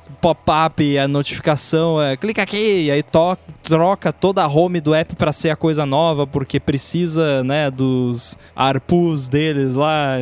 e, então, eu, eu gostei desse aspecto do TikTok, apesar de ser meio meio chato que, né, precisaram copiar o negócio, mas é, pelo menos sim. não ficaram enfiando na nossa cara e forçando a usar a parada. Copiar, você tá sendo gentil. Você já viu a interface desse TikTok Now? Não, porque eu nunca abri a aba. Eles, eles baixaram o código do Be Real Nossa. e trocaram o logotipo. É, é, é absolutamente e tudo igual. O negócio Nossa. da janelinha uma por cima da outra, no canto aqui os botõezinhos de comentário, Nosso Corner Radius é o mesmo. É tudo idêntico, assim, eles foram graciosos, pero não mútil. Não, eu, eu, quando eu falo de gracioso, eu falo de não enfiar na sua cara, né? Não empurrar. É, então, que, o que o Facebook sempre fez era, assim, no Instagram, por exemplo, eles pegavam um dos botões de navegação ali que a galera mais usava e trocavam pela coisa nova. Pra você entrar lá por acidente 600 vezes, uma delas você ficou lá, aí você começou a ver, eles criam um hábito artificialmente e depois falam pros investidores: Oh, o negócio foi um sucesso! Um bilhão de pessoas acessaram no primeiro dia. Óbvio, você colocou. Eu tocava na tela em qualquer lugar, você colocava o botão ali e me levava para essa página. É óbvio que eu ia pra lá, né? Então, desse jeito, pelo menos, eles não, não fizeram, e aí sim é louvável. Mas, putz, é, é, eles tiraram o logotipo do, do Be Real e jogaram o logotipo deles por cima. É absolutamente idêntica a interface, é muito engraçado. E qual é o seu chute? O meu chute é que dentro de dois anos o TikTok vai ter feito um excelente trabalho para todo mundo esquecer completamente que eles são um aplicativo chinês. Porque essa é a principal ameaça que eles têm, eles não conseguiram ainda articular um, por que, que não é uma ameaça isso. Eles falam assim, gente, os, tudo que a gente está fazendo aqui é dissociado, não tem nada a ver com o governo, as coisas ficam no servidor que é fora, não tem isso. Blá, blá, blá. Não conseguiram. Então, assim como eles vão fazer o que a Havaianas fez em 20 anos em dois. Né? Assim, vão desassociar completamente a imagem que eles têm de uma coisa ruim e vão usar o benefício do, de, de, usar isso como um ponto de partida para apresentar o benefício, mudanças de estratégia, mudanças, não sei o que lá, ficar calcando em conteúdos internacionais, fazer escritórios bonitos em Paris, em Nova York, em Londres e fazer todo mundo esquecer que eles são uma rede social controlada por uma empresa chinesa que existe o TikTok chinês que chama Douyin, sei lá, um nome parecido com isso. Então, esse foi um dos passos, né? Você não ter a mesma rede social chinesa e, e, e do exterior. Tudo bem que a rede social chinesa não poderia acessar informações do exterior, mas é isso. O, o principal risco que eles têm, até para poder abrir capital no exterior, né? Fazer, né, ter ação na Bolsa Americana e tudo mais, é desassociar a imagem de empresa chinesa, que é o que a concorrência mais pode bater. O Facebook, cada vez que fala não, antitrust, não a gente tem muita concorrência. Veja, por exemplo, a rede social chinesa TikTok. Ela está crescendo bastante. Então vocês têm que olhar para a China, porque é uma... então, é um argumento muito fácil para usar contra o TikTok. Eles sabem disso, mas não conseguiram ainda achar um jeito de, de, de desassociar essa imagem. Mas certeza que daqui a dois anos não vai ser mais uma questão eles serem uma empresa chinesa porque ninguém vai lembrar ou ninguém vai mais achar que eles são chineses. Então, esse é o meu chute. É muito conveniente, né, pro, pro Facebook. Qual, qualquer questionamento agora, não, mas China, olha, né? Exatamente. É, tipo, não, mas vocês estão acessando aí os dados dos usuários, vendendo. Não, mas China, China, China, China, China. Exatamente. Parece aquele vídeo do Trump só falando China, China, China. né? Enfim, para finalizar aqui a nossa última rodada desses chutes pro ADT 400 é sobre a Apple e quem começa é o Coca. Chute Coca. Falar que vai estar tá tudo virado no SBC não é, não é chute, né? não. todos os acessórios, não, não é o iPhone que vai estar com porta USB-C, todos os acessórios vai ser tudo USB-C. Esse é seu chute de verdade, não, é eu tô pensando aqui, Zen. Ah, tá. Rolou um silêncio, falei, será que eu que achei que fosse piada e não era? Eu acho que para 2024 a gente já vai estar tá amadurecido o suficiente para pintar uma segunda tela pro iPhone, para pintar um, uma realidade aumentada. Pra... Tô chamando de segunda tela porque eu não sei como é que vai ser, né? De repente não é exatamente um óculos, mas um produto. É sim, para. É sim, é um óculos sim, para. um produto específico da Apple com foco em realidade aumentada. É, o que eu mais anseio desde 2016, sei lá. Eu quero muito que isso aconteça. Não, tem, não teria como concordar mais com você, seu Coca. O bom é que se isso tiver acontecido no ADT 400, você também obrigatoriamente já vai ter ganhado mais uma bola de cristal, né, Bruno? que a gente já combinou aqui. tá no contrato. Que você ganha a bola de cristal automaticamente quando a Apple anunciar. E por falar nisso, o Coca aí já, já pegou aí o chute do, da realidade da, da Apple. Bruno, você chuta o que então, se não tem óculos para chutar? eu acho que eles vão estar. Tá... Ia ser muito bom de ter falado Roubo isso. do Coca.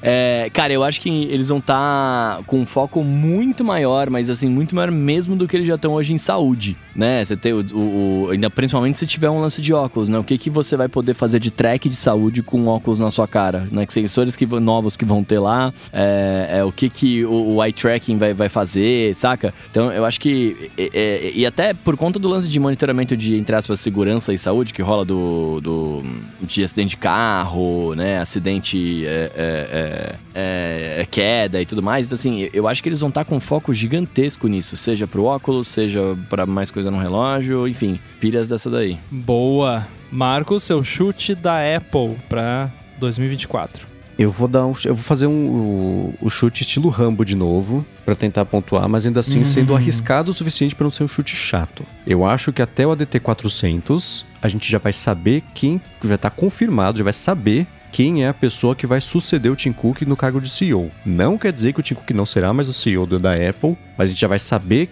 quem que tá na fila, quem que vai ser a próxima pessoa, já confirmado, né? Rumor. Rumor tem um monte, dá pra citar umas, umas três pessoas aqui que a gente pode chutar que vai ser, mas a gente já vai saber quem que vem depois. Cara, eu vou te dizer que um dos chutes que eu considerei foi que o Tim Cook não seria mais o CEO da Apple em 2024. Ué, você pode chutar isso que é diferente do não, meu, não, mais é, preciso até que não, o meu. Não, mas eu, eu mudei de ideia, eu pensei em outra coisa. Eu tinha pensado nisso porque aí, analisando aquela negócio de que o tempo passa mais rápido e mais devagar ao mesmo tempo, quando a gente chuta sobre tecnologia, eu falei, putz, não, pra isso talvez dois anos não seja ainda ter virado essa chavinha aí, mas se anunciar, saber quem é, Com relação a ideias de produtos e tudo mais, é, é muito tentador a gente viajar, né? Por, pô, ADT, a gente tá no ADT 300, vai ser no ADT 400, final de 2024, é daqui a muito tempo. Não é, passa rápido. Muito. E a gente sabe como funciona mais ou menos o calendário da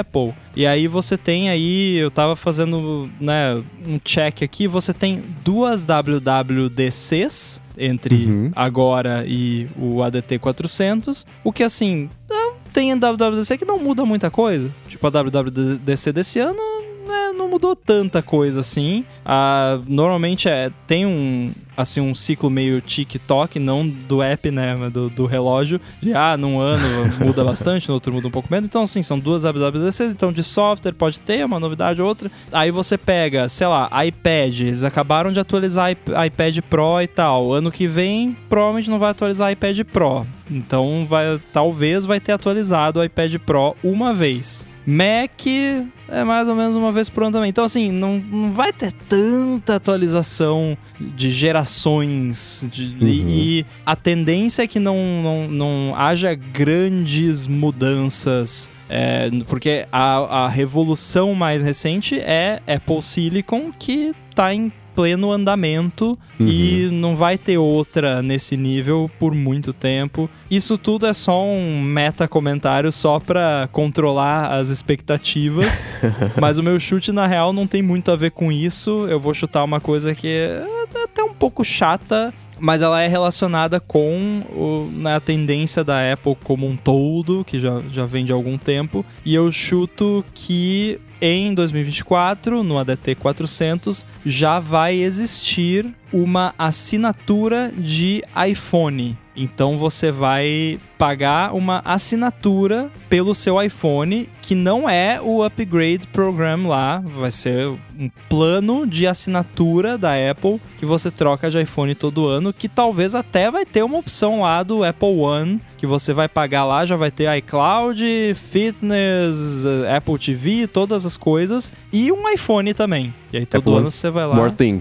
É, Pô, eu assino. Apple Plus Plus. Aí você vai lá e todo ano você vai lá, devolve o iPhone que tá com você e pega o novo e tem os serviços junto e tudo mais. Então, acho que é, é um low hanging fruit, né, de serviço para Apple fazer. Claro que tem, né, como é hardware é mais complicado, mas eu acho que eles têm capacidade de fazer algo assim. Eu acho que vai rolar. É, a hora que você começou a falar, mas, mas já não tem isso? Mas não, são programas que não são da Apple que fazem isso, então a Apple fazer uma coisa dessa é, é possível, provável, inevitável, alguns rumores diriam. Bom, se existe uma aposta segura quando a gente tá falando de, de Apple aqui, é ela pegar algo que está sendo feito por terceiros que ela poderia fazer e começar a fazer ela, né? Ainda mais envolver- Itaú. É. Ainda mais. Well, é, a Apple vai Sherlockar Bamerindos, vocês viram? Vai ter a poupança da Apple. é. É. Então é, é ai, ai Bamerindos, né? Ai poupança. Então o lance do da- dela É ter poupança, o... por favor, vai. É poupa. Nossa. Enfim, o lance de ter aí uma assinatura de iPhone da própria Apple sem ser de terceiros faz todo sentido. Acho que vai rolar até o ADT 400. Muito bem, esses foram os nossos chutes do que vai acontecer até o ADT 400. E agora eu quero falar até sábado. Ou amanhã, para quem está ouvindo na é sexta-feira, verdade. né? Não podemos esquecer, temos aí o encontro especial do ADT 300, encontro da Gigahertz também. Felipe vai estar lá, Edu vai estar lá, nós todos aqui estaremos lá também. Tá aí nas notas do episódio todas as informações que vocês precisam saber, o link para adicionar lá na carteira da Apple, para quem vai, para quem não vai também, só para guardar a lembrança. E é isso. Esse é o ADT 300 com várias previsões e com muita coisa que provavelmente a gente vai se arrepender de ter chutado daqui a dois anos. Quero agradecer aqui o Edu, mais uma vez, pela edição aqui do podcast, o patrocínio da ExpressVPN, os nossos apoiadores. E para falar com vocês, como é que faz? Eu sou o MVC Mendes no Twitter, apresento um bando de podcast aqui na Gigahertz e também o Bolha Dev, podcast diário, de segunda a sexta, sai às tardes da Alura sobre tecnologia, inovação e desenvolvimento. E escrevo também, dê uma espiadinha no ifeed.pt que tem novidade chegando por lá de conteúdos que eu vou gerar lá para eles com muito prazer. E antes de me despedir de vez aqui nesse episódio, eu quero só agradecer a vocês todos e todas que fazem não só o ADT, mas a Gigahertz existir. Sem ADT não existiria Gigahertz e sem vocês não existiria a ADT. Então, muito obrigado a vocês que estão chegando hoje, começaram a acompanhar na semana passada, que estão aqui desde o primeiro episódio. Coca e Bruno, que tomaram desde o comecinho fazer DT, o Romulo logo depois chegou no episódio 34 como convidado e, e, enfim, completou o álbum das quatro cabeças que já tinha no logotipo na época. Então, obrigado a vocês três por me ajudar a ter, a, a, a realizar o sonho de fazer podcasts e ter nisso a minha profissão e a todos vocês que escutam por também fazer com que isso seja uma realidade, uma verdade e principalmente fazer de um jeito leve, bacana, feito para todo mundo escutar e saber que, que se você está ouvindo é para você. Obrigado por dar essa oportunidade pra gente. A gente espera muito e eu trabalho muito todos os dias para fazer com que valha a pena essa confiança e atenção que hoje durou três horas que vocês dão pra gente semanalmente aqui e em todos os outros podcasts também da Gigahertz. Muito obrigado de coração pra cada um de vocês. Pô, Zé Mendes, eu, eu acho muito legal essa mensagem. Eu não, confesso que eu não tava preparado para essa declaração. Tô até minha, meu encerramento vai ser é mais triste, mas, cara, é, eu que agradeço a oportunidade de estar podendo participar disso aqui com vocês. Eu acho muito legal, acho maravilhoso. E, cara, eu entendo perfeitamente viver o sonho. Vivo o meu hoje e sei que faz total diferença na vida. Então, parabéns por ter chegado ao seu.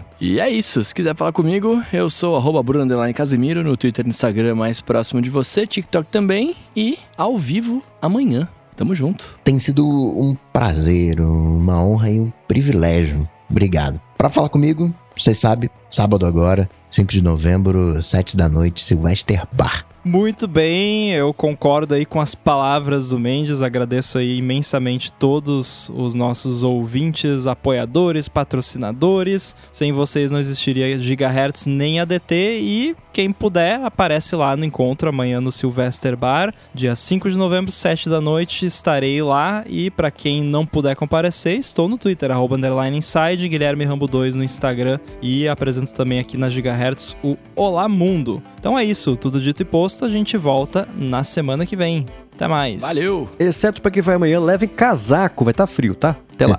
tchau, tchau. Falou. Valeu.